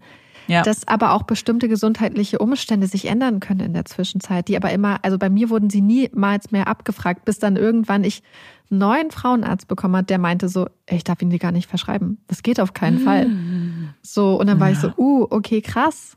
Das heißt, ähm, ja. Das wurde vorher bei den ganzen Wechseln äh, niemals nochmal abgefragt und er wäre der Erste, der das mal abgefragt hat und dann gesagt hat, es geht nicht. Es geht auf gar das keinen Fall, dass ich Ihnen das weiter verschreiben kann. Und das fand ich halt sehr interessant, mm. dass das bei ihm dann das erste Mal war. Ja. Ich glaube, es ist halt so ein unglaublich komplexes Thema, weil wir natürlich auch anerkennen müssen, dass die Antibabypille für Generationen und viele Millionen Frauen Sachen wie Studium, ein selbstbestimmtes ja. Leben auch überhaupt erst ermöglicht hat. Und dass es für viele Menschen ja. mit bestimmten Krankheiten einfach eine ganz krasse Erlösung sein kann. Und aber deswegen ist es genau das ganz Wichtige, was du gesagt hast, nämlich, dass man so eine Entscheidung bewusst trifft, mm. dass man, also ich kann es zum Beispiel, oh, ich weiß nicht mehr, wie das Buch heißt, ich habe mein Buch dazu gehört tatsächlich, über den Zusammenhang, ähm, es war ganz nüchtern quasi aufgezeigt von einer Frau, äh, beziehungsweise ich habe da mehrere Bücher zugehört tatsächlich, als ich mich damit auseinandergesetzt habe, ähm, so Pille, Gehirn, ähm, Zyklus und all diese Sachen und habe mich dann erstmal überhaupt damit angefangen zu informieren. Vor zwei, drei Jahren war das, glaube ich. Mhm. Und habe so viel gelernt und habe das Gefühl, dass es für ganz viele Leute ganz toll oder ganz wichtig wäre, eigentlich sich damit auseinanderzusetzen und sich wirklich auch die verschiedenen Möglichkeiten, zum Beispiel bei Verhütungsmitteln, einmal anzugucken, weil ich glaube, es gibt viele, ja. die zum Beispiel gar nicht bekannt sind. Und dann zu versuchen, das Bestmögliche für sich zu finden. Ja. Und dass das einfach nicht reflexartig, ohne Überprüfung, ohne Kontrolle einfach verschrieben wird, sondern dass man sich überlegt, hey, was sind meine Prioritäten, wie geht es mir, was sind vielleicht meine Probleme, was sind meine Issues und dann äh, hoffen, dass man an einen guten Arzt und Ärztin kommt, die einen bei dieser Entscheidung auch wirklich mhm. gut aufklärt und auch als so selbstbestimmte Person unterstützt. Und vielleicht auch ähm, sich nicht damit zufrieden zu geben, wenn etwas nicht gut läuft, das einfach hinzunehmen. Mhm. So, wenn man eine schlechte Erfahrung mit Arzt oder Ärztin gemacht hat, dann vielleicht für sich selbst einzustehen und erstmal vielleicht auch zu versuchen, nochmal ins Gespräch zu gehen, aber wenn es nichts bringt, dann einfach, ja, dann auf die Suche sich zu begeben. Einfach, mhm. weil man selbst halt für sich einstehen muss. So, es ist halt der eigene ja. Körper. Jeder Fall ist so individuell und nur man selbst kennt sich selber. Und ähm, wie gesagt, ich, ich wir sehen total, wie viel Stress die Person auf der anderen Seite hat, wie viele Patienten und Patientinnen da wahrscheinlich jeden Tag äh, durch die Praxis gehen oder in die Praxis gehen. Aber äh, auf der anderen Seite sitzt natürlich jemand, der erstmal nur an sich denkt, was ja auch richtig ist. So, ich muss ja an meine Gesundheit denken. Mhm. Und dass man sich informiert, dass man für sich selbst einsteht und notfalls Fragen stellt, wenn halt nichts wenn nichts ja. von selbst angeboten wird. Dann einfach fragt, was sind die Nebenwirkungen? Ich habe die und die Vorgeschichte, ist das ein Problem? Ähm, ja. Und dann kann man ja. ja eben, und wenn man dann zu der Entscheidung kommt, dass die Antibabypille oder Accutane genau das Richtige ist, dann that's it. Dann kann man das auch dann ja guten Gewissens machen. Ja. Und dann einfach auch aufmerksam beobachten, was sich alles ändert, falls sich was genau. verändert und dann notfalls nochmal einen Arzt oder Ärztin aufsuchen. Das glaube ich auch einfach ja. ganz wichtig, dass man sich auch traut und dass man halt nicht das Gefühl hat, was ganz viele Leute haben, oh, ich will den Leuten nicht auf die Nerven gehen, ja. oh, ich will nicht anstrengend ja. sein, weil manchmal ist es einfach ganz wichtig, dass man Veränderungen einfach wahrnimmt und abchecken lässt. Ja, finde ich auch, genau. Ich bin auf jeden Fall sehr gespannt, ob ihr vielleicht auch solche Erfahrungen gemacht habt. Und damit wir jetzt aber ein kleines bisschen aufatmen können, kommt hier unsere Puppy Break. Yay! Und für diese Puppy Break bzw. Flamingo Break muss ich ein großes Dankeschön an Pia schicken. Pia hatte uns einen Beitrag von Terra X geschickt zu Flamingos. Und in diesem Beitrag ging es um Flamingo-Freundschaften und deswegen habe ich mir das Ganze mal genauer angeguckt. Und zwar hatten Wissenschaftler in der Vergangenheit schon beobachtet, dass sich in den größeren Flamingo-Gruppen kleine Klicken immer geformt haben. Jetzt gibt es aber neuen Research, also neue Untersuchungen aus diesem Jahr, beziehungsweise die Ergebnisse wurden dieses Jahr veröffentlicht in einer wissenschaftlichen Zeitung, wo es darum ging, dass diese Gruppen nicht einfach willkürlich ausgesucht werden, sondern dass die Charaktere der Flamingos da einen signifikanten Einfluss haben. Man hat verschiedene Gruppen von einmal Flamingos aus der Karibik und einmal Flamingos aus Chile untersucht und beobachtet und herausgefunden, dass die Flamingos sich ihre Freunde und Freundinnen nämlich nach dem Charakter aussuchen. Das heißt, sehr selbstbewusste, ähm, abenteuerlustige Flamingos werden auch andere selbstbewusste, abenteuerlustige Flamingos als ihre Freunde und Freundinnen raussuchen während die eher zurückhaltenden, schüchternen Flamingos wohl auch eher schüchterne und zurückhaltende Flamingo-Freunde und Freundinnen haben werden. Und das Alter scheint in der Gruppe der karibischen Flamingos auch eine Rolle zu spielen. Bei den Flamingos aus Chile ist das aber nicht so. Und man hat auch herausgefunden, dass es ist ganz niedlich, dass die Flamingos, die zum Beispiel sehr abenteuerlustig sind und sehr selbstbewusst und sehr dominant, zum Beispiel auch viel mehr Interaktionen haben mit anderen und deswegen auch größere Klicken bilden und mehr und engere Freundschaften angeblich pflegen, was wohl damit zu tun hat, dass diese Tiere wohl eher äh, ja abenteuerlustig sind, vielleicht öfter auch mal so ein bisschen in die Kampfsituation zu geraten und dann quasi mehr soziale Interaktion haben dadurch und dass ihre Freundinnen und Freundinnen ihnen dann auch in solchen Situationen beistehen und dass das unter Umständen die Beziehung zwischen diesen Flamingos verstärkt. Bei den Flamingos aus Chile war das aber nicht zu beobachten da kommt es hauptsächlich auf den Charakter an. Das war super interessant. Die Forscher und Forscherinnen haben gesagt, dass man das Ganze auf jeden Fall nochmal in anderen Flamingo-Populationen untersuchen sollte und dass unter Umständen auch die Größe der Versuchsgruppen, die war nämlich von den chilenischen Flamingos etwas kleiner, auch etwas damit zu tun hat. Aber auf jeden Fall total interessant, denn was es zeigt, ist, dass diese Gruppen, und wir wissen es ja schon von ganz vielen anderen Tieren, die zum Beispiel beste Freundinnen und beste Freunde haben oder lange in monogamen Beziehungen leben, dass da einfach ganz, ganz echte enge Beziehungen und wirklich Freundschaften gepflegt werden und das dann auch zu beachten, zum Beispiel, wenn Flamingos aus einem Zoo in den anderen verlegt werden, dass man bestehende Freundschaften und Klicken nicht einfach auflöst und trennt. Und ich habe das mhm. Gefühl, dass es einfach zeigt, dass, ich meine, wenn man das Ganze bei Hühnern beobachten würde und so, wahrscheinlich würde oder möglicherweise würde sich das dann auch nochmal zeigen, dass hier auch die Charaktere eine ganz große Rolle spielen. Und ich finde, es zeigt einfach mal wieder, wie komplex Tiere einfach sind und dass wir, was die Komplexität von ihrem, von ihrer Intelligenz, von ihrem Gefühlsleben eigentlich nur so ein ganz bisschen an der Oberfläche kratzen bisher. Ja, ich meine, ich finde es auch irgendwie witzig, dass da halt Menschen sind, die das erforschen und die mhm. dann natürlich erstmal auch den Charakter der Flamingos einschätzen mussten. Weil um das ja. analysieren zu können, musst du ja erstmal gucken, äh, oh, wer zeigt sich jetzt selbstbewusst und wer ist eher so ein bisschen mhm. unterwürfig und dann ach, alleine das zu beobachten und wie unterschiedlich diese Tiere sind, ist schon super ja. cool. Ja, ich frage mich auch, ob sie dann die Flamingos Namen gegeben haben oder Nummern oh, und dann. Oh, ja. Hm. Oh, ähm. Ich hätte es gemacht. James ich ist heute wieder ganz besonders selbstbewusst. Oh, ich will, ich hoffe, dass sie das gemacht haben. Weil wie witzig wäre das so, die Clique um, weiß hm. ich nicht. Und ich glaube halt auch, dass wenn man zum Beispiel Hunde hat, die ja auch Interaktion mit anderen Hunden haben, dass man das ja auch merkt. Dass manche Hunde mhm. charakterlich einfach viben. und andere vom Charakter einfach nicht so wirklich viben ich, und dass das dann nicht oh. so gut passt. Ich muss an dieses Reel oder TikTok, ich glaube, es war ein Reel, denken, wo so gesagt wurde, so, oh, das sind die Introverts und Extroverts in der Hunde-Kita. Und dann sind die alle so, die einen spielen so mit Wasser die ganze Zeit und die anderen stehen alle in einer Ecke und gucken so. Das ist, weißt du, welches ich meine? Das ja, ich weiß, welches du meinst. Ich habe gerade oh, verstanden, Introverts und Extroverts. Ach so. Das würde bei den Meinst Flamingos du, es gibt auch. Introverts und Extroverts? Bestimmt. Wahrscheinlich haben sie das dann, vielleicht haben sie das ja, die Introverts und die Extroverts. oh mein Gott. Das, ja, ich meinte Birds, aber äh, Birds auch. Es gibt bestimmt introvertierte und extrovertierte Vögel. ah, perfekt. Und damit kommen wir zu unseren Empfehlungen. Äh, ich fange einfach mal ganz kurz an. Ich möchte ein Buch empfehlen, das ich schon länger gelesen habe und ich fand es richtig gut, aber ich weiß nicht, wie ich, ich kann mir vorstellen, dass du auch äh, dieselben Gedanken hast, wenn es um die Empfehlung geht. So manchmal denke ich, oh, ich weiß jetzt nicht, ob ich das Buch empfehlen möchte, weil ich nicht weiß, ob das jetzt für alle irgendwie was ist. Mhm. Ähm, ja. Und dann habe ich mich aber albern gefühlt, weil ich war so, ja, meine Empfehlungen sind nie für alle.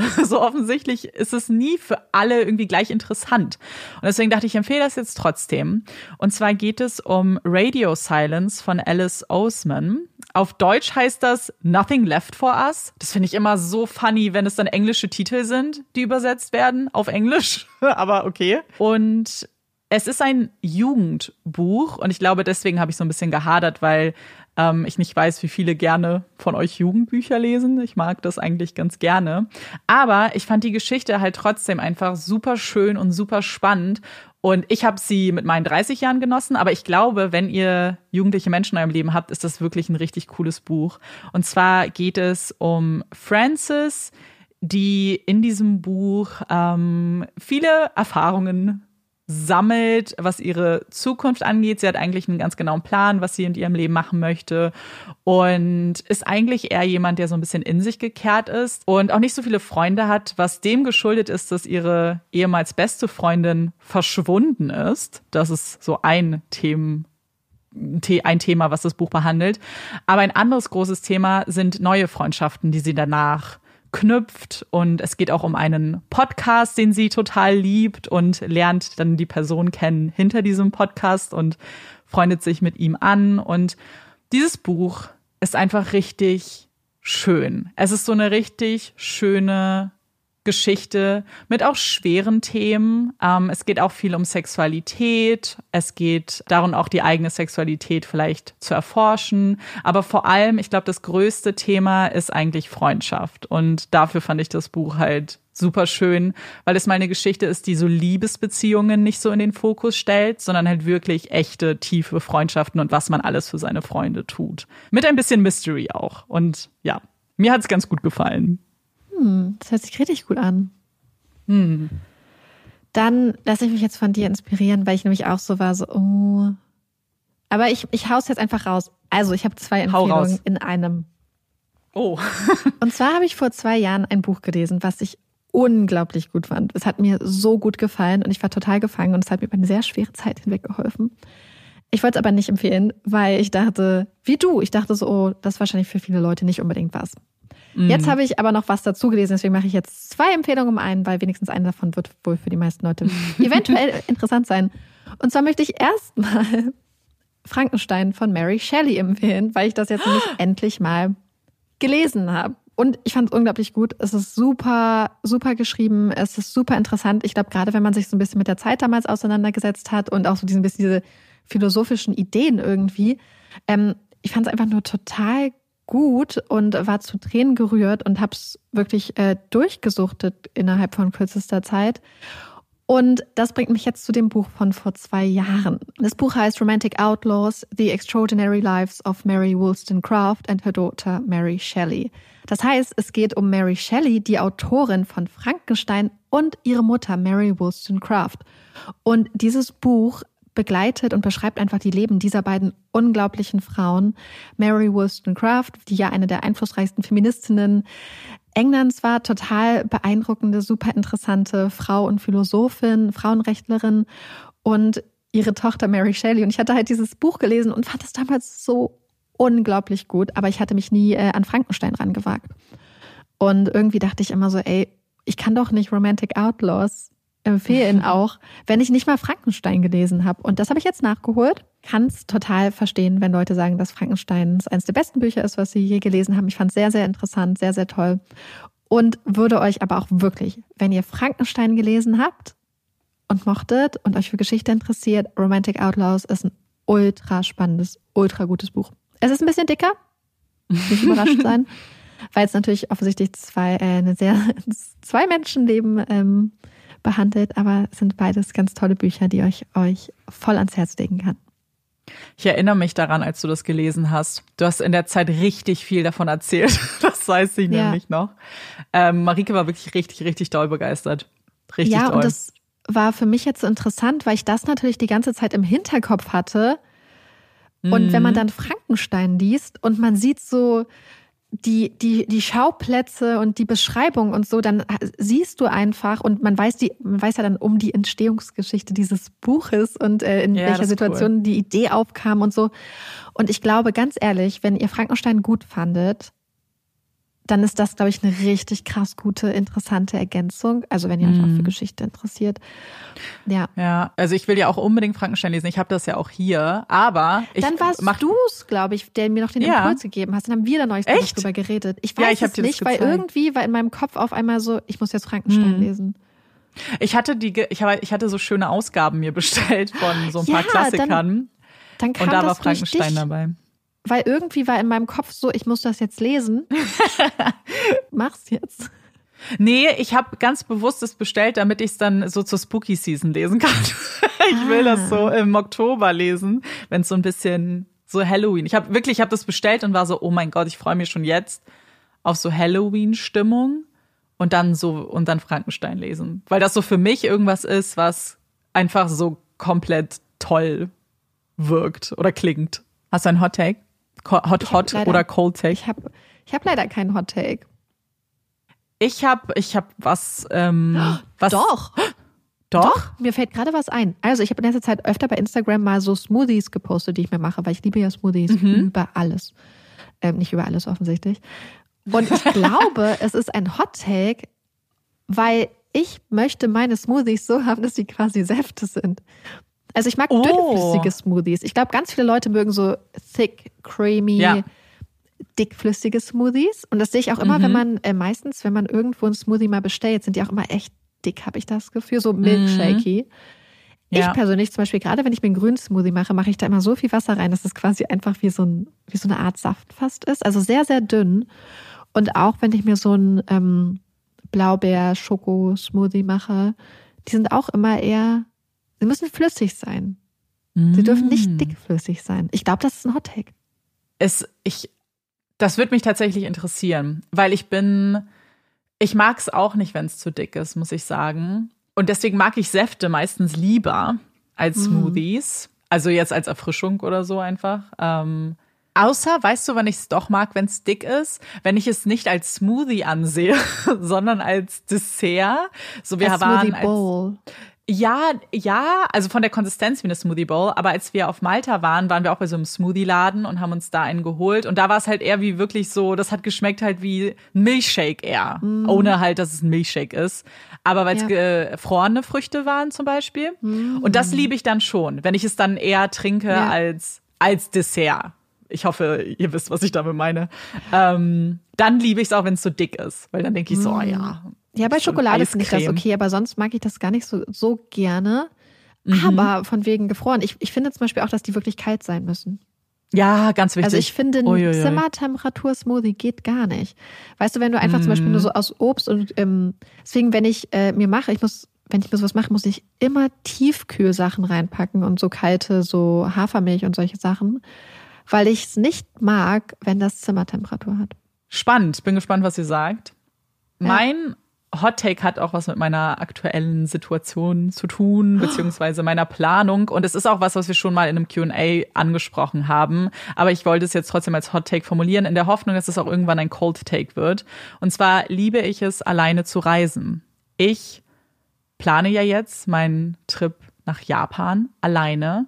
Und in der Vorbereitung habe ich immer wieder so drüber nachgedacht, wie sehr ich es eigentlich auch liebe, so alleine eine Reise zu planen. Natürlich ist es schön, wenn du wen dabei hast und man irgendwie Dinge zusammen erlebt. Es sind für mich halt komplett unterschiedliche Arten von Reisen, weil wenn ich alleine irgendwo hingehe, dann dann fühle ich mich immer so ein bisschen entspannter, weil ich weiß, so ich muss auf niemanden Rücksicht nehmen. Das klingt jetzt scheiße, aber so ich kann immer genau das machen, was ich möchte, zu 100 Prozent mhm. die ganze Zeit. Und deswegen, ja. als ich meine Planung gemacht habe, war ich so, ja, ich kann jetzt auch einfach lose planen und entscheide dann spontan. Und wenn ich zwei Tage einfach nur chille, dann chille ich halt nur. Und deswegen ist alleine Reisen ein Hot Take, von dem ich weiß, dass es noch nicht so, oder von dem ich glaube, dass es vielleicht gar nicht so viele Leute machen, aber hoffe, dass es irgendwann ein Cold Take wird. Ja, ich glaube, es kommt wirklich immer total auf die Umstände drauf an, was man machen mm. möchte, was so die Alternative auch ist und so. Weil Ja. ich glaube, es gibt voll viele coole Sachen da dran. Aber was ich zum Beispiel mag, ist, wenn du halt mit Leuten reist, das ist halt, das eine günstiger. Ja, ja, ja, ja, ja, hundertprozentig. Ich glaube, das ist es halt. Und du hast halt jemanden, mit dem du nachher im Idealfall die Erinnerungen teilen kannst. Das finde ich auch ganz schön. Aber diese Ja. Freiheit auch wirklich, die du beschreibst, wenn man alleine ist, wenn man dann einfach so stundenlang durch so einen Buchladen laufen Mhm. kann, weil man weiß, da wartet niemand auf einen. Ja, Wobei Ja. ich, was ich da auch finde, ich glaube, da würde ich dem noch hinzufügen. Ich finde zum Beispiel, wenn man aber auch zu zweit in den Urlaub fährt, dass es, oder mit Freunden, dass es voll cool ist, dann auch Sachen alleine zu machen. ja, finde ich auch Weil richtig ich habe das mal beobachtet, dass manche Leute das gar nicht irgendwie verstehen können. So zum Beispiel, äh, ich kenne das so, dass wenn man dann zum Beispiel zu zweit irgendwie unterwegs ist und die eine Person sagt, hey, ich möchte heute lieber zu Hause bleiben, sage ich halt, okay, dann kletter ich halt auf den Vulkan ohne dich. Ja. oder oder, Ja. oder mach eine Fahrradtour ohne dich. Und das finde ich voll gut, aber ich habe das Gefühl, dass bei manchen dann so dieses Gefühl losgeht, nee, nee, wenn wir im Urlaub sind, dann müssen wir auch schon alles zusammen machen. Und das mag ich gar nicht. Nee, ich auch nicht. Oder auch, also ich, ich habe halt wirklich kein Problem damit. Ich kann beides halt wirklich gut machen. Ich kann wirklich gut alleine reisen und ich kann auch wirklich gut mit Menschen reisen. Ähm, und passe mich dann auch dem an und habe auch an beidem total viel Freude. Ich glaube, wie du sagst, beides hat Vor- und Nachteile. Aber ich, äh, es ist natürlich trotzdem wichtig, dass die Kon- Konstellation und die Erwartungshaltung passt, wenn du mit Leuten verreist. Weil wenn Leute sagen, ich will jeden Tag Programm von 7 Uhr morgens bis 7 Uhr abends, dann müssen das alle im Vorfeld auch ab bestenfalls abgesegnet haben, weil sonst habe ich das Gefühl, das kann auch schnell Konfliktpotenzial haben. Ähm, und deswegen glaube ich, gibt es auch so, so Freundschaften, die man hat, aber von denen man auch weiß, okay, mit denen würde ich aber vielleicht nicht in Urlaub fahren. Also Ja, ich liebe es, wenn wir sowas machen, aber ich glaube nicht, dass wir zwei Wochen zusammen irgendwie Ja. wohin fahren müssten. Und das ist auch voll cool und ich finde, es sagt auch nichts über die Freundschaft aus, ähm, sondern nur, dass man sich gut genug kennt. Ja, voll. Und ja, das ist mein Hot Take. Und damit ist die Folge jetzt auch am Ende. Trotzdem möchten wir auf jeden Fall noch ganz kurz äh, ansprechen, dass wir ja auf Tour gehen. Und wenn ihr noch keine Tickets habt, aber gerne kommen möchtet, dann findet ihr die Links in unseren Show Notes. Und ja, wir würden uns wahnsinnig freuen, euch zu sehen. Auf alle, die äh, sich schon Tickets gekauft haben, wir freuen uns richtig, richtig, richtig toll auf euch. Mhm. Bin schon sehr, Ganz sehr, sehr toll. aufgeregt. Und wir hoffen, euch hat diese Folge gefallen. Und wenn sie euch gefallen hat, würden wir uns total freuen, wenn ihr dem Podcast eine Bewertung dalasst. Vielen Dank an alle, die das auch schon gemacht haben. Es bedeutet uns wahnsinnig viel. Und wir würden uns auch freuen, wenn ihr uns dann beim nächsten Mal wieder zuhört. Ich bin Amanda Ich bin Marike. und das ist Puppies in Crime. Tschüss.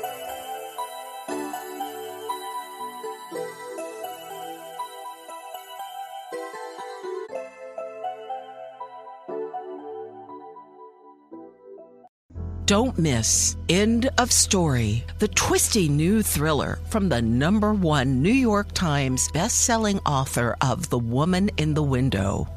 Author Lucy Foley calls it elegant, absorbing, full of Hitchcockian menace. End of Story by A.J. Finn is available where books are sold.